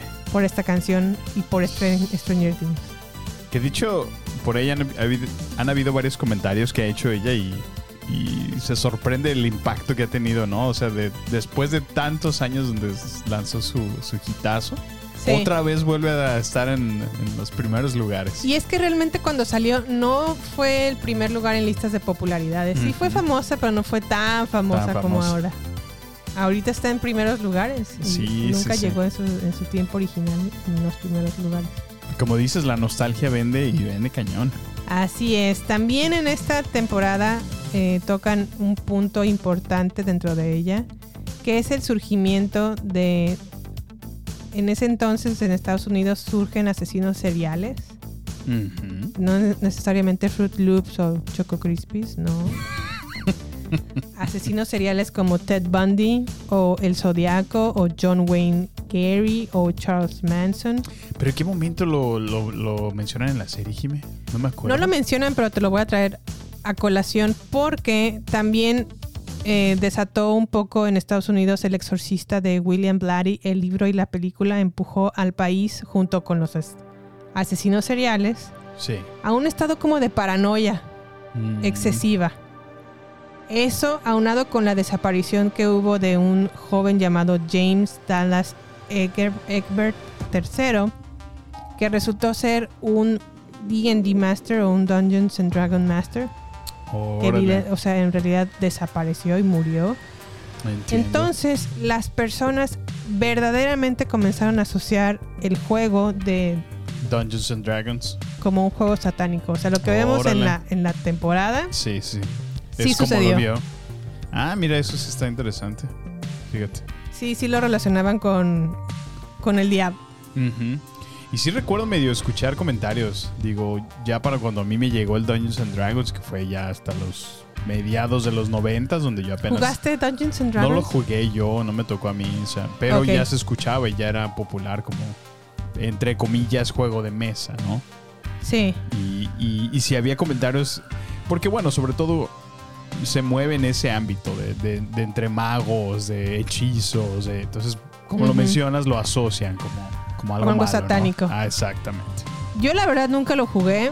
hasta la fecha tampoco me interesa mucho, pero sí entiendo El fandom, ¿no? el fandom que tiene, sí, y también entiendo cómo la sociedad a todo le quiere encontrar el diablo a... Eso sí, fíjate, sí, sí, sí. Oh. Tristemente. Pero bueno, también esta temporada 4 recibimos nuevos personajes como lo fue Matthew Modine, que interpreta al Dr. Martin Brenner, o en palabras de Eleven, Papa. Papa regresa porque por alguna razón que no sabemos sobrevivió el Ay, ataque sí, de un cierto, Demagorgon. O sea, o sea, Y, ¿ven? Es lo que les digo. y el pobre Bob que se lo destajaron ahí todos los Demogorgons, ¿no? Y fue un Demadog. Sí, no, el- bueno, sí fue uno el que Bueno, eran varios, y ¿no? ya como cuatro o cinco se Sí, le tienes razón. dejaron ir encima. Bueno, también recibimos a un nuevo personaje que es Jamie Campbell, que es eh, uno, Jamie Campbell 1. o Ah, sí, Vecna. Por supuesto. Es que el o nombre. Henry. Henry, Henry. uno Vecna. Ajá. Es que dije Jamie Campbell, ¿quién es ese? Jamie Campbell lo podemos recordar porque sale en la trilogía de Twilight. Es uno de los Vulturi. Pues Un fíjate que yo no. personaje central en la historia. Tus películas favoritas y me. Mi peli favorita, Twilight. Bueno, también recibimos ah, la actuación maravillosa de Joseph Bravo. Quinn, Bravo, bravo. Eddie bravo. Munson, que se robó el show. Sí, Dijo, caray, fue- Eleven, quítate que ahí te voy. Y la, L- y la Eleven bien ardilla, ¿no? Porque, bueno, Millie Bobby Brown bien ardilla porque Sí, ya, no le ya no tiene la, la atención que este show le solía dar. Entonces, Así por es. supuesto que se va a poner a renegar. Jelly, como diría mi, Jelly. mi gran amiga Ariel. Jelly, se puso Se Jelly. puso Jelly. De Jellos. De jealous, de celosilla. Ah, qué caray. Bueno, y también recibimos a Eduardo Franco como Surfer Boy Pizza Delivery Guy, Sí, sí, sí. Él, pues que es el mejor amigo de, de Jonathan. el mejor amigo de Jonathan y también compa Pachecón. Sí, sí, sí. Yo quise tener un, compa de un- viajes, ¿no? un compa de viajes. Sí, sí. Bueno, y también recibimos a Tom, no puedo pronunciar su nombre, Walisha, Wachisha, Glashija. Blashisha. Glashija. Ok. A él lo pueden recordar como Dimitri Antonov. O bueno, más bien su papel se llama Dimitri, ¿no? En. Stranger Things. Pero Eh, él salió en Game of Thrones. Sí. Era el que ayudaba a Arya a cambiar de cara, ¿no? Ajá, sí. Bueno, en esta temporada 4 el equipo, el gran equipo, el gran elenco de Stranger Things se divide en Como ya son tantos, ya no caben Sí, en una no. escena todos. La próxima ya va a ser una liga. Sí, es que este elenco se incrementó, pues prácticamente se duplicó, ¿no? O se duplicó, sí. Está el Team Hawkins. que es, bueno, la verdad es que los que están en Hawkins tienen la historia más interesante de todo Stranger Things. Sí. La historia central, la médula espinal, el espinazo del diablo está en Hawkins. en Hawkins. Y es la historia más interesante. El equipo también se divide con los que están en California, que pues eh, están- Es es la Joyce. menos impactante. No, en California está Will, Jonathan, Bueno, originalmente estaba Joyce, pero bueno. Joyce es el equipo Rusia, Sí, sí, sí. que es larga y aburrida como un día sin pan el- el- la historia de Rusia. Y la que está en re- rehabilitación por Adictac. no se crean. Y Leven está en rehabilitación porque le están ayudando a recuperar sus powers. Sus poderes, sí, sí. Con Papa y con el otro Con Papa. científico. ¡Papa! Pues bueno, vamos a revisar rápidamente cada capítulo de la temporada 4. Comenzamos con The Hellfire Club, que está evaluado o evaluado, perdón, o calificado en IMDb con un 8.1. La duración de cada uno de los episodios de esta, de esta temporada 4, vaya que se sintieron, Sí, no los sentí sí, yo largos, al contrario, me gustó que tuvieran esta, esta longitud. Ajá, sí, sí. Porque se sintieron como películas chiquitas, ¿no? Ajá, muy cierto, sí, sí. Creo que fue un gran acierto esto. ¿Tú qué opinas, Sam? Sí, yo pienso que eh, me gusta que se toman el tiempo de contarte lo que te quieren contar. Aunque a veces sí hay partes de la historia que, como lo dices, eh, como que a veces te. Sobre todo lo que está pasando en Rusia, que sí creo que es lo más aburrido de esta temporada. Sí. Porque como que te hacen ver que está pasando mucho, pero realmente no pasa nada, ¿no? O sea, Yep. lo más simple, Hopper está ya atorado porque sí sobrevive eh, el final de la tercera temporada y de alguna manera aparece allá en Rusia, que es como un portal, ¿no? Yo puedo asumir, porque nunca nos resuelven eso. Sí. Y pues prácticamente se la, se la pasa en la cárcel, ¿no? Y su, su trabajo de tratar de regresar a, a Estados Unidos. Sí, creo Eso que es alargaron la- mucho la historia Exacto. de Rusia en Sí, sí, nuestra sí. opinión, pero aún así hubo puntos importantes que ahorita los vamos a discutir. Ujú. Este primer episodio duró una hora con 18 minutos y nos presentaron al maravilloso Eddie Munson como el Ah. Master de Dungeons and Dragons y también el Master o el presidente de The Hellfire Club. Ujú.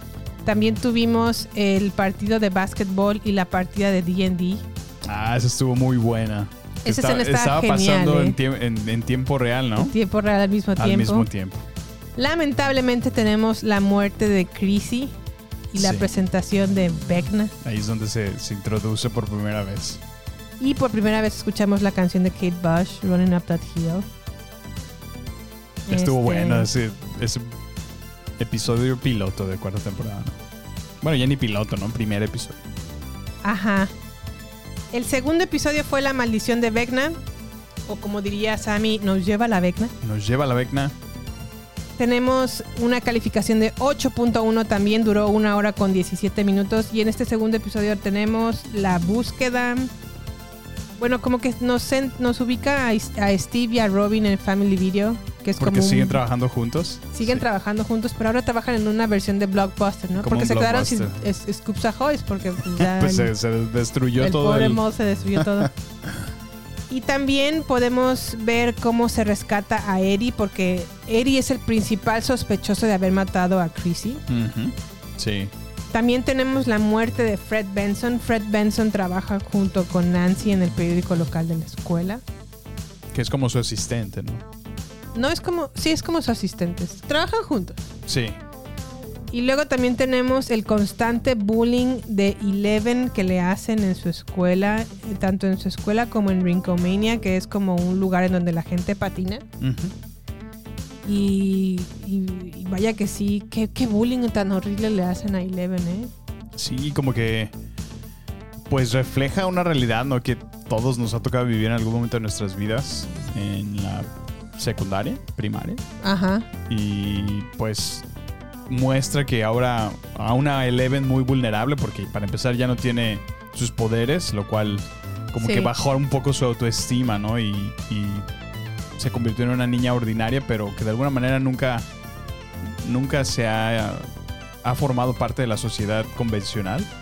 Pues por lo tanto no encaja, ¿no? En los ciclos, perdón, en los círculos sociales que ya existían en esa escuela. Así es. Algo que quiero destacar de esta escena de del patina, bueno, el- del lugar donde están patinando el Rinkomania es que le hacen un bullying tan fuerte a Eleven que ella reacciona de una manera y le da un, le da un patinazo a, su bullying en la cara, en la A su cabeza. bully, ¿no? A su bullying, ajá, a su bully. bully. Perdón, a su bullying. le da un patinazo en el a su bully en la cara, A su ¿no? bully. En la frente y le Sí, abre la frente. le abre la frente. Pero lo que quiero destacar de este punto es que a lo mejor, ah, aunque sí está bien hacerles frente a los bullies, creo que también cuando implica una cuestión de violencia, Violencia, ¿verdad? se te puede pasar la mano y imagínate donde le hubiera sumido el tabique y, le- se le va al cerebro y Sí, no, le da pues, una... No, o sea, la puede hasta la- matar, ¿eh? La violencia nunca es la respuesta a ninguna situación. Sí, caray. Digo, salvo al menos que tu vida esté en peligro y tengas que reaccionar de esa manera, pues sí, ¿no? De alguna Exacto. Pero bajo otra situación yo no veo la necesidad de violencia en absoluto. Bueno, y este, eh, este episodio nos lleva al tercer episodio que se llama The Monster and the Superhero, que está calificado con un 8.3, dura una hora con 3 minutos. Y The Monster and the Superhero, pues bueno, aquí se llevan a Eleven presa a, un, a la cárcel por andar de, de pandillera. Pero luego la rescatan, ¿no? Sí, eh, aquí regresa el doctor que de alguna manera está, ha estado siempre de su lado, ¿no? La ha cuidado, es. protegido. Y le, de- le da la opción de que la vida no, no, No vale tiene que ser así, pero tiene la opción de poder recuperar sus poderes. Tiene la opción de recuperar sus poderes en una base ultra secreta que se encuentra en el desierto. Ah, sí, cierto. Y también vemos como en Hawkins, el equipo Hawkins, está haciendo una investigación exhaustiva para saber qué pasó con quién es Victor Creel, quién es Vecna, cómo atacan, cómo está funcionando todo esto, porque obviamente le creen a, a Eddie Munson A Eddie. Ajá. de que él no la mató y que al contrario, lo que le sucedió a Chrissy es autoría de alguien maluco, Un efecto sobrenatural, ¿no? un efecto sobrenatural que ellos ya están acostumbrados, ¿no? Ya, Sí, ya no es nada nuevo. De, de hecho, lo utilizan y lo, lo dicen así, ¿no? Ya no nos sorprende, ya hemos vivido varias cosas. Así es. Y este episodio nos lleva al mejor episodio, en mi opinión, de esta temporada. El Dear Billy calificado con un 9.5 con una hora 18 minutos. Aquí podemos ver cómo el personaje de... Aquí vemos realmente de qué está hecha Maxine, o bueno, el Sadie Sink. Sí, sí, sí. Qué buena actuación de Sadie Sink en, Vaya que en sí. este episodio de Sí, Max. sin duda. Yo creo que aquí, como lo dices, se roba completamente el episodio. Es, es ella. Y, Es y su le da- episodio. ajá, le da completa liderazgo, lo cual me parece bastante perfecto. Qué, qué buen cast hicieron con ella, ¿eh? Sí, recordemos que Vecna está, y a lo mejor lo vamos a, a retomar este tema un poquito más adelante, pero Vecna ataca a las personas más vulnerables. Sí. Y en este momento o en esta temporada, Max se encuentra en un estado de vulnerabilidad muy grande porque está deprimida por lo que sucedió o lo que vivió con Billy. Sí, los eventos de la tercera temporada. Y esto es lo que le da fuerza a Vecna para apropiarse de su mente. Y pues bueno, se convierte en un episodio muy importante para Sadie Sink, para Max y su desarrollo, su arco narrativo. También Sí. en este mismo episodio podemos ver cómo Nancy y Robin hacen un tributo al silencio de los inocentes porque van a visitar a Victor Creel a la clínica psiquiátrica o al manicomio. Y también vemos a un gran personaje en Stranger Things que, que es Robert Englund, que ha interpretado a Freddy Krueger en todas las, Precisamente. Sí, las sí, sí. películas De, de Pesadilla en la calle del infierno. ¿Cómo te gustó esto, Sam? No, me pareció perfecto y, y de hecho que, que realmente si lo analizamos, Sí. La manera en que actúa Vecna es justamente como lo hace Freddy Krueger, ¿no? En Pesadilla de la calle del infierno, ¿no? O sea, los atacaba con pesadillas. Y es justamente lo que ellos experimentan en, en vida propia, nada más que es en su propia versión. Porque como. Jimmy lo acaba de explicar, se aprovecha justo de sus vulnerabilidades y las es. situaciones que de alguna manera los tienen oprimidos y pues vaya explota esas vulnerabilidades para apropiarse de ellos. Y el plan malévolo que está creando. Y aquí también, pues obviamente, eh, Victor Creel abre la puerta a desarrollar su historia y cómo fue que llegaron a Hawkins. Cómo fue que él nadie le cree que no haya porque él está encerrado porque todos creen que mató a su familia Sí.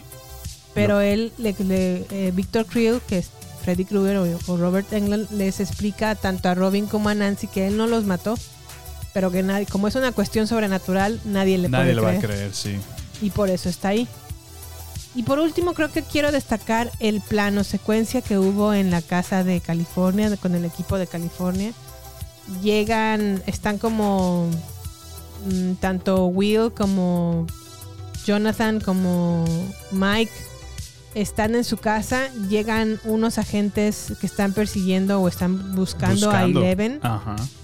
Llegan a esa casa y, a- y se hace un plano secuencia de una persecución de una balacera. Pues prácticamente po- podemos asumir eh, en base a esa escena que fueron enviados para matarlos, ¿no? Realmente. Matar Sí, a toda sí. la familia y todo lo que tenga que ver con Eleven. Y como no la encuentran a ella, matan lamentablemente pues a los agentes. a los agentes que los estaban cuidando. Pero es una gran escena Sí, esa, la de la muy casa de la buena. Llena de acción, así es.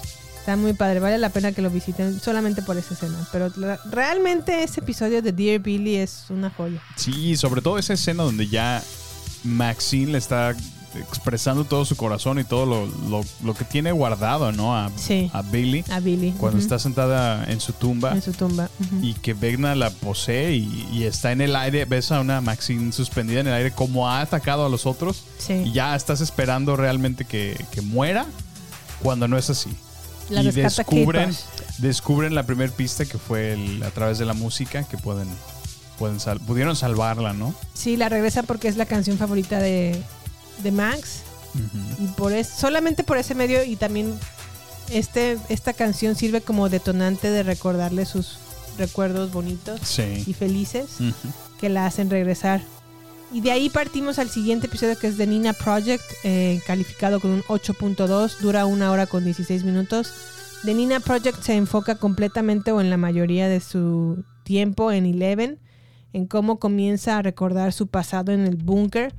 A mí me gustó mucho de esta historia de Eleven, cómo jugaron con su personaje entre niña y adulto. Ah, sí, sí. Cómo a lo mejor la ve- vemos a un Eleven ya adulta, pero dentro de su entender sigue siendo una niña, niña. para la historia. Sí, es que, es que como que parte de este proyecto o este Nina Project que están haciendo Sí. es justamente el, el explorar esos viejos recuerdos que ella ha olvidado, ¿no? Ajá. Y nos, nos reflejan la historia que, que de alguna manera está recordando en tiempo real. Sí. Y, y en las escenas donde la ves ella actuando como adulta, pero en el reflejo que tiene en los vidrios ves que es la niña. Así haciendo es. la representación que todo eso que está, entre comillas, viviendo es, es solamente un recuerdo, ¿no? Así es. Cuando era niña. Y que creo que ahí se ve parte de lo que estamos hablando del presupuesto, porque hacen una Eleven chiquita, ¿no? Que, vimos en la primera temporada como niña o, o un poco Sí. más pequeña, ¿no? Se Sí, ve- un poco más pequeña, yo la vi también. Sí, y pues es un CGI prácticamente. Lo que ha de haber costado Sí. hacer a Eleven de. No, eso de no es barato. Sí, claro. Y bueno, en este en Nina Project se enfoca obviamente en tratar de hacer que Eleven recupere sus poderes desenterrando memorias que han estado so- ocultas por mucho tiempo. También vemos a una Nancy que descubre la casa de Vecna a partir de unos dibujos que Max hace. Y el equipo California, es decir, los forajidos que acaban de ser balaceados por agentes del gobierno, encuentran una pista del paradero de Eleven, porque esa es su misión, encontrar a Eleven y recuperarlo. Sí. ahí pasamos al siguiente episodio que se llama The Dive, eh, calificado con un 8.5, con una, hora de, una duración de una hora 15 minutos. En The Dive creo que lo más interesante de este episodio fue uno que Steve entra al Upside Down Ah, sí, cierto. y por otro lado las escenas de... Bueno, aquí como que empezamos a ver como entre Nancy y Steve como que empieza a... ¿Qué será? Como reencan- re- aprenderse nuevamente el fuego. Pues mira, es que cabe resaltar que Nancy y Jonathan pues están lidiando con una relación a distancia de por sí. Que Y ya con es conflicto. Ajá. Y se dan cuenta que de alguna manera. conflicto. Ajá. Ya están dedicados en su trabajo. Como que. Como que te, te expresa justamente que ya, ya han avanzado en su relación, ya se conocen muy bien el uno al otro. Pero aún así como que es claro que, que les está pesando, ¿no? La distancia. Sí. Y como que a- de alguna manera en esa ausencia de, de- de Jonathan, pues como que es imposible no voltear a ver a, a Steve, que está literalmente parado junto a ella, ¿no? Y más si se está quitando la playera para entrar al bo a, nadar. Entonces, pues ahí le echa una miradilla. Sí, bueno, es que también Steve, recordemos que ha cambiado, ha cambiado el muchacho. Sí, sí, madurado, para ha bien. madurado el muchacho. Para bien, ese Steve. Madurado físicamente con su pelo en pecho y madurado intelectualmente. Sí, sí. Y bueno, de ahí pasamos al siguiente episodio que es la masacre de Hawkins Lab. También es un Ah, gran ese es- ese es episodio. muy un bueno, gran, sí, gran sí. episodio calificado con un 9.6 con una duración de una hora con 38 minutos. En este episodio podemos ver cómo, pues, por fin se revela la intención que tiene Henry, Juan y Vecna. Henry slash one, Henry slash Vecna. Sí, Henry slash Juan slash, slash Vecna. Sí. Aquí podemos ver quién realmente es Vecna, de dónde salió, cuáles son sus orígenes, Sí, qué intención, todo el tiempo era el número uno, ¿verdad? qué trabajo tiene en el Upside Down. También podemos ver cómo eh, hay un rescate de Steve, Nancy y Robin, Robin y Eddie del Upside Down, es decir, cómo los rescata Dustin y los chiquillos Lucas y Sí, pues Erika. te digo, los, los nerds haciendo sus nerds. Y también termina este episodio con la muestra que le hace Vecna a Nancy sobre los planes que tiene para Hawkins. Ah, es- fue muy buen, muy buen muy episodio. buen episodio, muy buen episodio. Y bueno, hubo un, un pequeño intermedio entre esta parte de los episodios y los últimos dos, como de tres o dos semanas, ¿no? ¿verdad? Sí. Sí, porque querían esperarse. ¿Qué fue? 4 de julio. No. No, No. la intención de hacer esto es porque querían que los Emmys tomaran en cuenta Stranger Things temporada 4, pero realmente no tenían listo ni el- los últimos dos episodios en cuanto a efectos. Órale. Entonces no estaban terminados y por eso todo. dividieron esta temporada. Parte uno y parte así. Y regresamos con Papa con una calificación de 8.6. Papa, papa. Con una hora de, con una duración de una hora 25 minutos, aquí ya la chaviza. la chaviza de Hawkins, más bien. Va a una Sí. feria de armas como si fuera un Walmart, ¿no? Así como casual. Bueno, Vamos a comprar armas como si compráramos juegos artificiales o juegos Pues, pirotécnicos. Ya ves lo popular que es aquí los armas, ¿no? Entonces. Aquí es como chicles, como... Eso sí me llamó un poco la atención porque sí compran armas y vaya que se pueden armar muy bien. Bastante bien, sí. Pero me sorprende también que les den tanta facilidad para accesar a ellas. No, y es que, pues muestra una realidad que hay aquí en Estados Unidos, Jimmy. La verdad es que mm, ni siquiera, o sea, puedes ver que en aquellos años no había, pues como tal, normas que a lo mejor legislaran y digo, ahorita siguen todavía, ahorita a lo mejor hay más restricciones. Cierto. Pero realmente es, es un país que, que es muy fácil hacerte de, de armas, digo. Eh, es, muy, es muy común y sabemos todos que resuena muchísimo las noticias de constantes tiroteos que ocurren lamentablemente en escuelas, en eventos públicos y pues se preguntan por qué tanto, pues aquí está la respuesta, o sea, la facilidad que tienen para, para el acceder a este tipo de, de armas. Y también vemos al equipo Hawkins, eh, pues que ya hacen sus planes para eliminar a Vecna. Sí, sí, sí. Los descifran muy bien con la ayuda de Dustin. Y Leven por, por fin ya se despide de su papá oficialmente y dice, basta, ya no voy a seguir aquí. Mis, amigos me necesitan y necesito regresar a Hawkins. Y recupera sus poderes, ¿no? Y recupera sus poderes. Hay una escena muy padre cuando tira el helicóptero, ¿no crees? Ah, está buenísima. Yo, aunque yo pienso que si todavía lo hubieran puesto como en un slow motion, así muy a la Matrix, así las hélices del avión más No, sí despacio. lo pusieron. Sí, pero no es, no es tan despacio. Sí, no es tan despacio, muy Un cierto. poquito más, más lento, le hubiera hecho más cinemático ese momento. Sí, creo que es una muy buena escena cuando tira el helicóptero con sus poderes y obviamente la rescata el equipo California, llegan con su camionetita de Surfer Boy Pizza sí, está, está y se llevan a Eleven. El equipo Rusia, por otro lado, porque no hemos mencionado el equipo Rusia para nada porque su historia es realmente irrelevante. Sí, la verdad es que todo este tiempo, solo por retomar, eh, Hopper ha contactado a Joyce desde allá, envió un paquete, pues... eh, Por mensajería, Por mensajería, ajá. sí. Que informaba que estaba vivo y que eventualmente Joyce recibe contacto de, de una llamada de ella, que de alguna manera tratan de, pues no sobornar ni, eh, ¿cómo se dice? Blackmail. No, sino realmente ¿Chantajear? como un semi-chantaje. Que si quieren volver a verlo, tienen que pagar. Ajá, como- pues sí, como un soborno. Sí. No. Como una transacción prácticamente, ¿no? Algo así. Un secuestro, ¿no? Entonces, pues se, se aventura Joyce con Se llama Murray, Murray Bauman. Murray. Sí, sí, sí. Y está interpretado por Brett Gelman.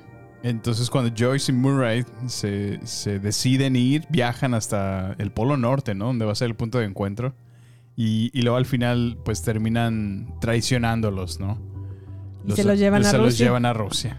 Pero bueno, y por otro lado en Papa, Will por primera vez se abre con Mike. Le da como un pequeño hint. ¿El Papa se abre con Will? No, no entendí eso. No, en, en- en el episodio de Papa, Ah, Will se abre con Mike abre. en cuanto a sus sentimientos y ya podemos ver como que, ah, sí, sí. como que al muchacho le gusta. Como que ahí nos da unos hints así es de que lo que mencionaba Jime, que realmente desde la tercera temporada no se encuentra consigo mismo, como que hay algo diferente. Y por, por cómo describen la historia, pues es evidente que realmente siempre ha querido a, a Mike. A Mike. Sí, siempre ha querido a Mike, pero pues no se lo puede decir porque pues, Pues, está ¿cómo, lidiando no? con eso, ¿no? Sí. Que se- seguramente en la última temporada vamos a ver la resolución. Y va a salir a la luz. Y bueno, eso nos lleva al último episodio que se llama The Piggy Bag, o como diríamos en México, de caballito. El caballito. El caballito con una calificación de 9.1 y una duración de 2 horas y 19 minutos. Wow. Esta fue una película, la verdad. Sí, esta fue una mini peli. Aquí en The Piggy Bag, el equipo Rusia, pues ya por fin mata al Demagorgon. Él, eh, perdón, él, eh. Eh, tenemos un musical también de Eri. Sí, el solo musical estuvo, Genial. estuvo de otro nivel, la verdad. Y también tenemos a Eleven contra Vecna. Se pelean por fin. Se avientan un round. One. Fight. Finalmente los volvimos a ver. Y Hawkins se abre como si. ¿Qué será? Como si Zapal no hubiera hecho bien su tubería en México. O más bien los ductos de Pemex se hubieran abierto y. Los ha- El guachicoleros. infierno se hace en Hawkins. Sí, caray, pues se abre las- el portal del, del Upside Down e invade el mundo real en Hawkins. Y bueno, ¿qué nos gustó en esta temporada 4? Obviamente que la historia es más terrorífica que las demás. Es la más de Mi- Mieduki, ¿no Sam? Sí, sin duda puedes, puedes sentir un. Pues sí, un, un terror más realista, ¿no? La duración de los episodios se sienten como peli en lugar de una serie. Sí. Y eso me gustó. También me gustó mucho que tocaron el tema de salud mental. Acuérdense que Vecna ataca a los más vulnerables. En el caso de Mm. Chrissy, Chrissy tenía bulimia y Ah, sufría sí. mucho como de constante bullying de la mamá. Sí, pues esa presión, ¿no? De mantenerse delgada en forma, bla, bla, bla. Si la mamá era la que le hacía el, el abuso. De mantenerse delgada. En el caso de Maxine, pues bueno, por haber deseado la muerte de Billy. en el caso de ¿eh? Fred Benson, tuvo un accidente Fred Benson y resultó en este, este accidente resultó en la muerte de una persona y por eso estaba vulnerable Sí. y por eso se lo lleva a Vegna. También se lleva a Patrick, uno de los de equipo del básquetbol de los muchachos, pero no, no tenemos, no me queda muy claro por qué se lo lleva a él. Pero evidentemente se tiene, Tiene también problemas. problema. Bueno, de hecho, solamente Lucas hace una referencia, como que también el papá abusaba, Abusaba de él. Sí. Ok. Ah, es muy cierto. Eso bien, bien, bien cachado ahí. Y bueno, Steve y Nancy comienzan a tener una relación más como de coqueteo. Sí. ¿Y qué más? Me gustó también que el bullying de Eleven... Me sorprendió un poco que Eleven siendo como que pensé que tenía a lo mejor más carácter, pero a lo mejor entiendo que está pasando por la adolescencia y todos pasamos por una eta- etapa de mucha confusión. Y a lo mejor es susceptible a que Eleven sea la buleada ahora, irónicamente. Sí. Yo siento que tuvo que ver mucho el hecho de que perdió sus poderes. Entonces, al ya no tener eso, eso que te levantaba de alguna manera la autoestima y te hace tener el control y te daba Sí. más, eh, pues de alguna manera, fuerza en tu carácter y se le fue. Entonces, pues ya no se pudo identificar. ¿Qué no nos gustó, Sam? Pues mira, a mí sin duda mm, no me gustó ya como de alguna manera se pierde el personaje de Jonathan. No, sí. O sea, lo ponían como de los personajes principales y realmente es el que ayuda en la primera temporada completamente a Nancy. En esta ya es prácticamente se la pasa ahí de, de Pacheco con el amigo echando marihuana todo el tiempo. Sí. Mm, Claramente ni siquiera pone atención en Will ni nada. O sea, eh, está tratando de aplicar a universidades y no. Se ve que no hace nada, ni siquiera como que tenga algún empleo o algo. O sea, como que se enfoca en lo suyo y. Como que se, siento que se cae el personaje. Sí, se ¿no? cae muy feo, la verdad. Sí, sí, sí. ¿Cómo viste a Eleven? ¿Eleven como personaje o como actriz? Porque la A Millie Bobby. Brown. No, Millie Bobby Brown ya. Pues mira, ya desde sus declaraciones que había dicho de. Esta temporada tiene mucho cast y hay muchísima gente. Yo lo, yo lo único que pienso que fue es porque ya no tuvo la. la El misma- protagonismo, ¿no? Exacto. O sea, hubo tres episodios a lo mejor que tenía ella más protagonismo. Pero no, yo creo que aquí del, de femenina se, se lo roba Maxine y, Y Nancy. y Nancy Wheeler. Sí, sin duda. Y yo creo que a ella como actriz ya no le gustó. Porque ya no estuvieron los ojos completamente en ella. Muy cierto. Creo también que la historia de Rusia fue larga y aburrida. Ay, sí, eso sí.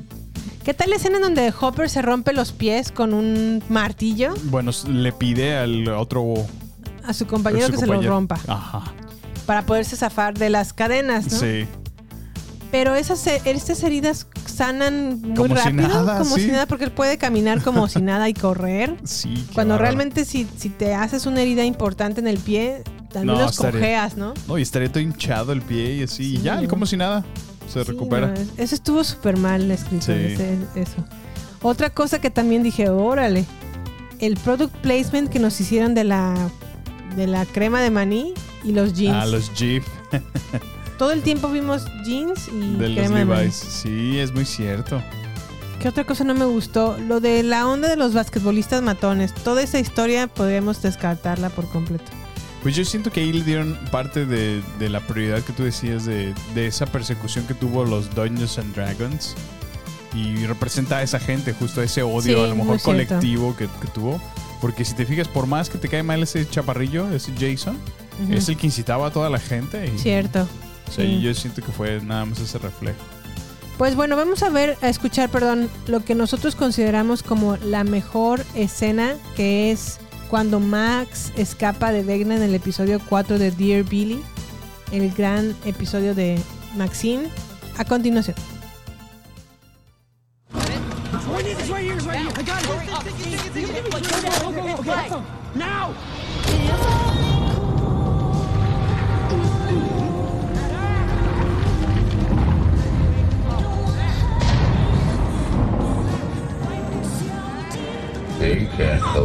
Max.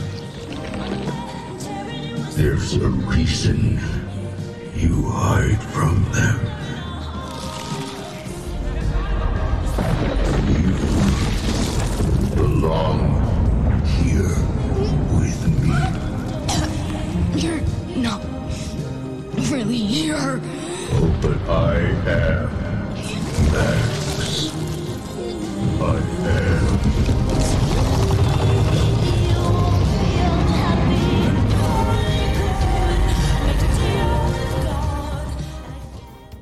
Y aquí Max corre como si se le estuviera saliendo el, un tractor y Yo no pensé llegara a un como- baño. Sí, Por Dios, se me está saliendo. Ya tenía chorrillo y no, no, no llega. ¡No aguanto! Guau, guau, guau. en slow motion. Bueno, No, eh, pero sobrevive, que, que lo llenaron de muchísima adrenalina ese Sí. episodio. La verdad está muy, muy bien hecho. Sí, está Qué muy buenos padre. efectos. Y también podemos ver cómo es el mundo de Vecna, todo rojo. sí, to- todo todo, sangrentado, ¿no? ¿Te acuerdas? Se- Sí. Se resbalaba Maxini como, como sangre. Sí, sí, sí. Estaba chido. Estuvo muy padre ese episodio y también consideramos que esta escena que vamos a poner a continuación está dentro de las mejores escenas de Stranger Things temporada 4 en el episodio 9 de Piggyback.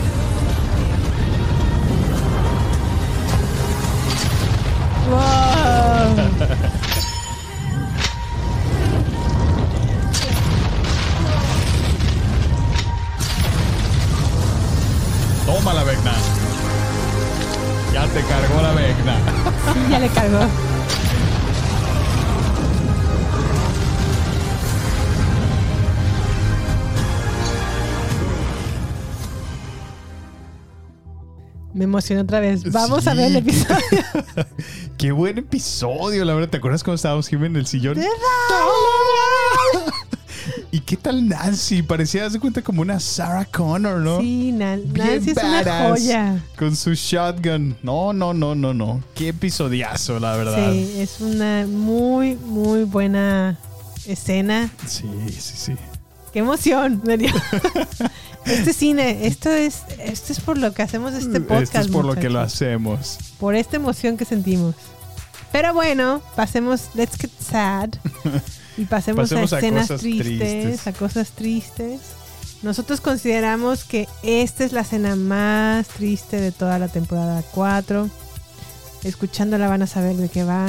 También está en el episodio 9 de Piggyback. Escuchemos a continuación.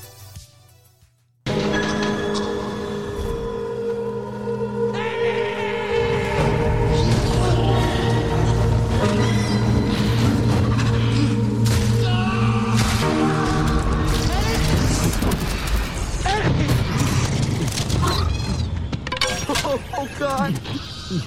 Oh God, Eddie. Bad, huh? No, no, no, no, no, no. You're gonna be fine. We just gotta get you to a hospital, okay? Okay. All right, all right, all right, all right, all right, all right. Come on. Give me a second, okay? Okay.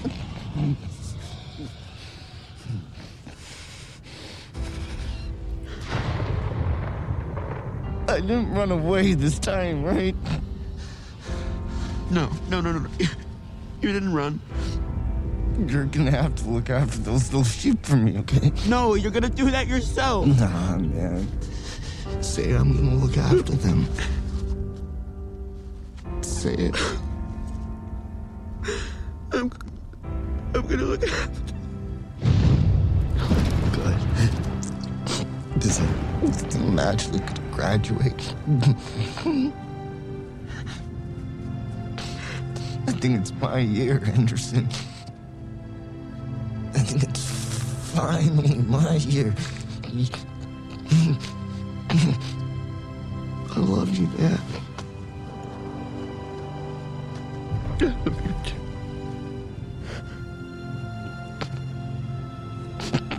Eddie. Eddie.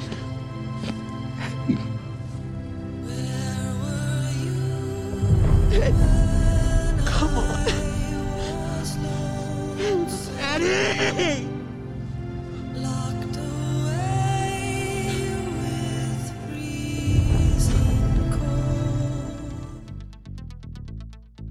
Volví a llorar. Ay, pásame el papel. Al poquito. Ah. Pues bueno, aquí también fallece nuestro gran personaje de temporada 4, Eddie Manson. No, ese Eddie. Ve, hasta se me hizo un nudo en la garganta. Ya sé. Pero bueno, bueno, bueno. Es que, es que sin duda, mira, fue un personaje que fue completamente nuevo, pero qué, qué, qué actorazo, la verdad. Sí, qué buen actor, Fue muy ¿eh? bien casteado. ¿Y sabes qué es- escuché? Bueno, leí de él en Twitter. Sí. Lo han buscado tres agencias distintas de Estados Unidos para representarlo. Sí. Las principales agencias de Hollywood lo han buscado para representarlo y creo que es- está trabajando en decidirse por una de ellas. Órale. De tan famoso que se ha vuelto, se ha vuelto, ¿verdad? a raíz de esta, de esta serie. No, y no es para menos. La verdad es que hizo, hizo un excelente trabajo. Se, se metió muchísimo en su personaje. Eh, las escenas que, que hizo fueron chistosas cuando tenían que hacer. eh, Sí. Y bueno, va a pasar también a la historia por, por el, el solo metalero que se aventó, Jime. Uh, sí, Que no, de hecho- ese- qué escena también. Para mí es una de mis favoritas y recordarás mi reacción genuina cuando estaba pasando en tiempo real. Sí. Brinqué del sofá cuando la reconocí la canción. ¿Qué te Sí, parece sí. si te pongo un pedazo? Un cachito.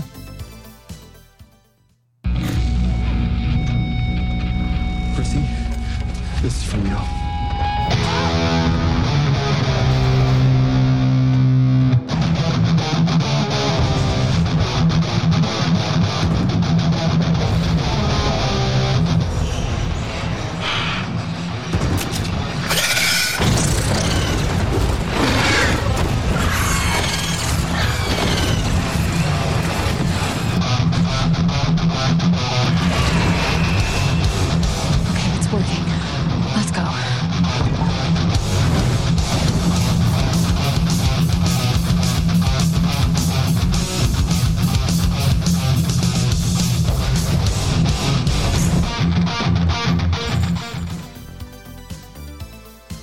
Pareció? Y es que lo mejor de todo es que no, no está solo pretendiendo tocar.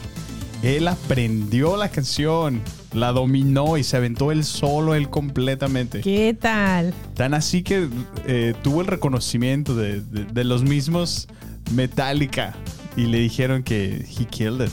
Sí, sí, sí. Y hasta le firmaron su, su guitarra Sí, y de todo. hecho lo, lo buscaron porque realmente tuvo tanto reconocimiento la canción. Sí. Que lo mismo, a lo mejor no al mismo nivel de, de Running Up That Hill, pero Ajá. también apareció entre canciones populares de, de estos días. Sí. Y le agradecieron, también reconocieron el personaje de, de Eddie y lo invitaron una vez a una sesión donde pudo tocar con ellos en una, en una de sus prácticas. Ese video lo pueden ver en YouTube, en ¿verdad? YouTube, sí. Está buenísimo. Dense una vuelta y googleen. Y bueno, también otra mención honorífica de este gran episodio es que podemos ver por fin el origen real de Vecna, de dónde viene, quién es, Sí. qué hace, a qué se dedica. ¿Y cómo es él? ¿En qué lugar? Bueno, creemos que el mm, MVP de esta temporada obviamente le pertenece a Max Sin. por su maravillosa Sí, actuación, sí, pero sí. en segundo lugar estoy entre Eddie y Nancy Wheeler. No, es Nancy que, Connor. es que Eddie, con uno de sus momentos más chuscos como este, te lo puedo poner. A ver. You need to hurry! Yeah, no shit! We're trying, we can't find anything! Seriously, what is all this shit? I mean, what are you even looking for? Madonna, Blondie, Bowie, Beatles, music! We need music! This is music! Bueno, es que aquí Nancy está en trance y están buscando una canción para traerla de regreso porque Sí. está en el Vecna Realm. Quieren, quieren hacer la versión de, de Maxine, ¿no? Ajá. Y no encuentra como una música que pueda ayudar a traer a Nancy de regreso. De vuelta. Y, no y obviamente Eddie tiene pura música metalera. Sí, sí, sí. Y Robin le dice, estoy buscando algo, algo como Bowie, The Beatles, Madonna. y- Madonna. This is music. Con un cassette de... Iron Maiden. Ajá. Está muy buena esa escena, Ah, la sí, verdad. sí. Para mí se lleva mucho Eddie esta temporada Sí. también. Creo que el insoportable de esta temporada es, en primer lugar, yo pongo a Lucas porque traicionó a sus amigos por querer ser popular. Eso sí, Me eh, la cayó bien mal, dije, sí. ahora este muchacho se pasa. Digo, es que una cosa es si querer como pues entrar en otros círculos sociales, ¿no? Y, y claramente él tenía un gusto por el deporte, ¿no? El básquetbol. Sí. Y es normal que, que a lo mejor te empiezas a convivir con otra gente que no estás acostumbrado. Pero de hecho ya de darles la espalda a tus amigos de esa manera, sí, se me hace muy ruin, la verdad. Y que se ponga a buscarlos con el equipo. Con el equipo, me, me- me molestó Sí, sí, mucho. se vio muy, muy traidor, muy Judas. Pero bueno, también otro que no me cae muy bien en toda esta temporada es Yuri y no la que canta la del apagón. Yuri. Estaba, estaba seguro que ibas a decir algo de eso.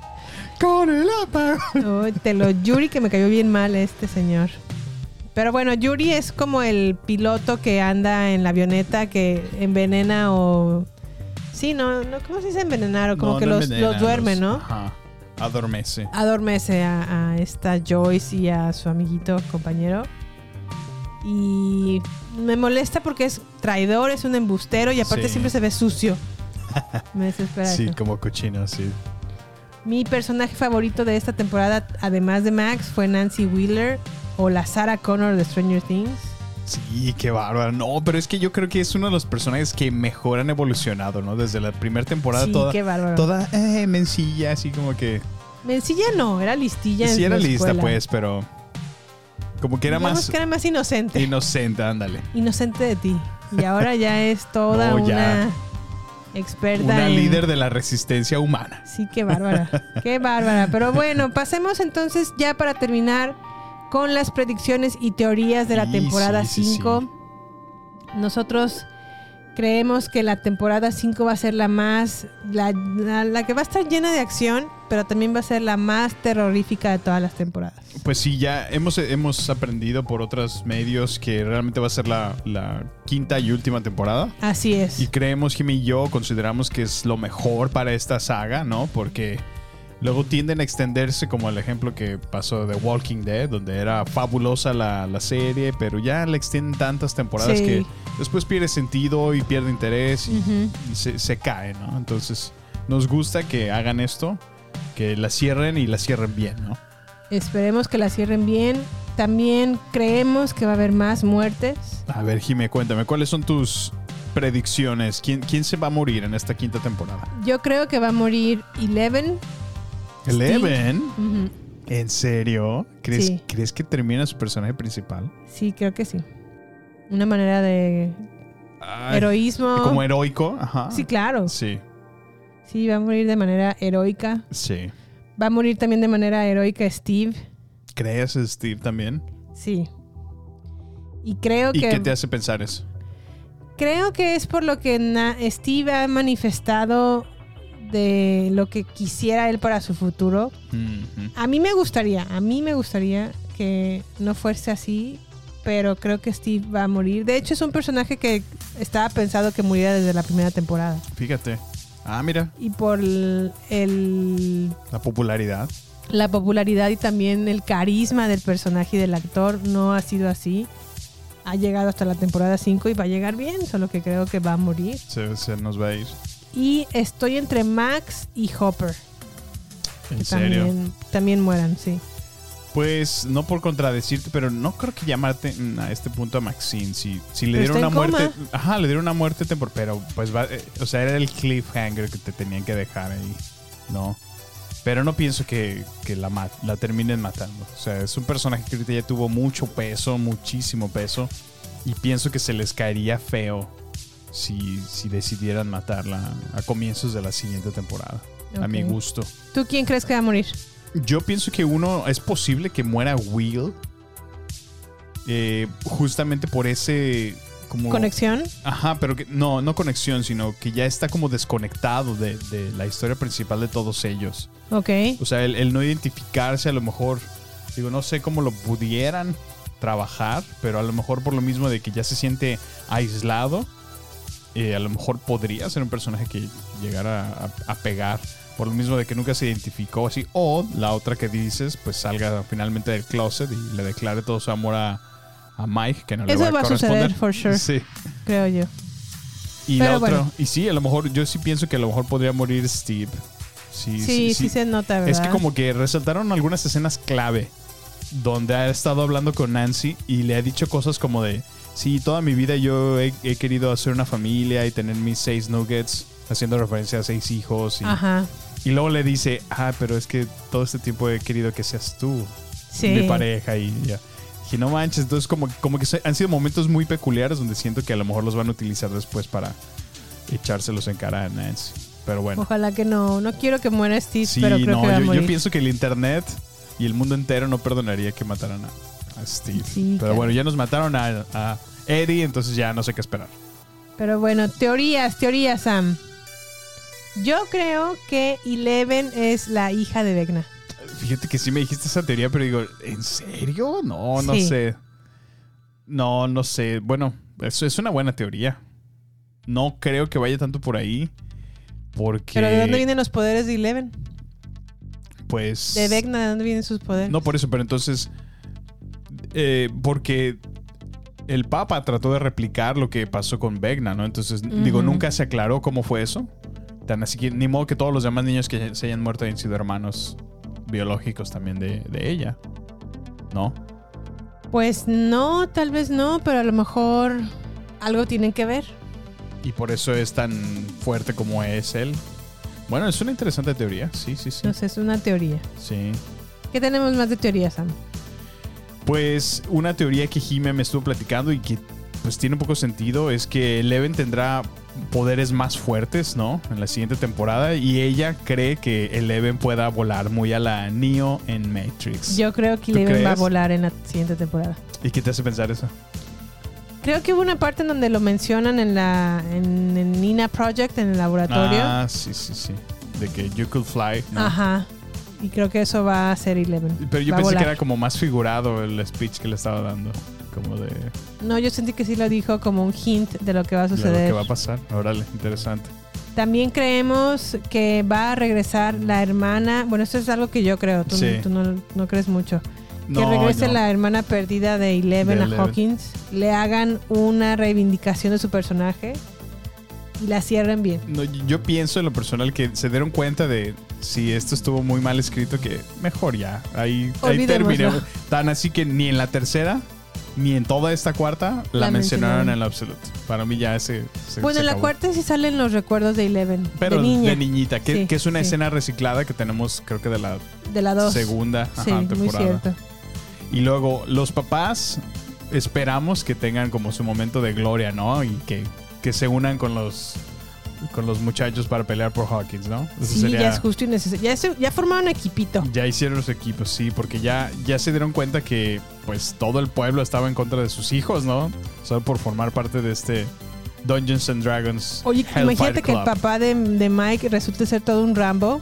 Ah, eso, eso sería muy interesante, ¿no? Y La esposa de ¡Wow! Creo yo que puede, Sí. puede ser algo chistochón. Chistochón. ¿Qué más? Me gustaría que Will oficialmente le declare su amor a Mike y que se den un besito. Eso sí, sí lo veo que Mike le diga, totalmente factible. Gracias, pero. Que le dé un besito, eso sí, no creo que se aviente, pero a lo mejor sí confesar todo su amor y el otro diga, pero. Pero yo no siento lo mismo. Yo no siento lo mismo por ti. Pues sí.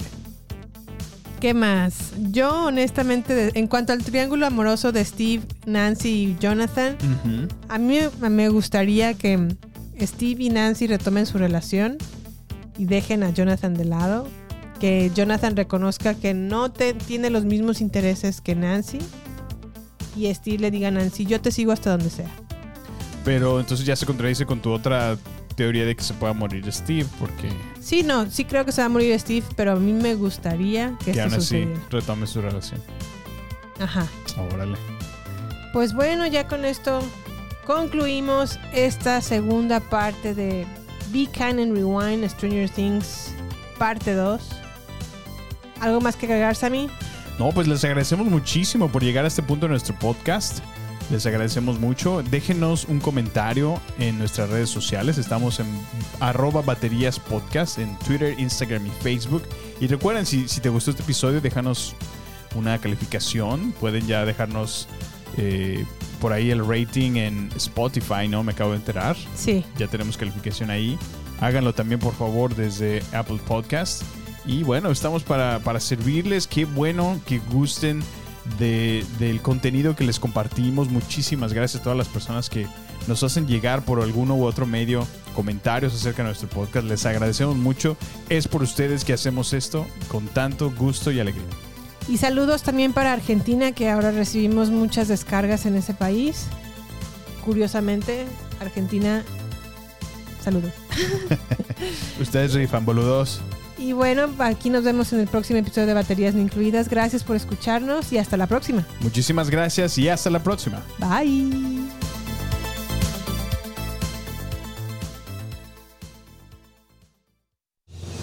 Este es el final, solo por hoy. Hasta la vista, baby. Prepárate para más acción, misterio y seguir descubriendo las mejores escenas y secretos del cine y serie. Solo aquí, en nuestra próxima entrega, Baterías No Incluidas Podcast, con Jimena Campos y Samuel López. Hasta la próxima.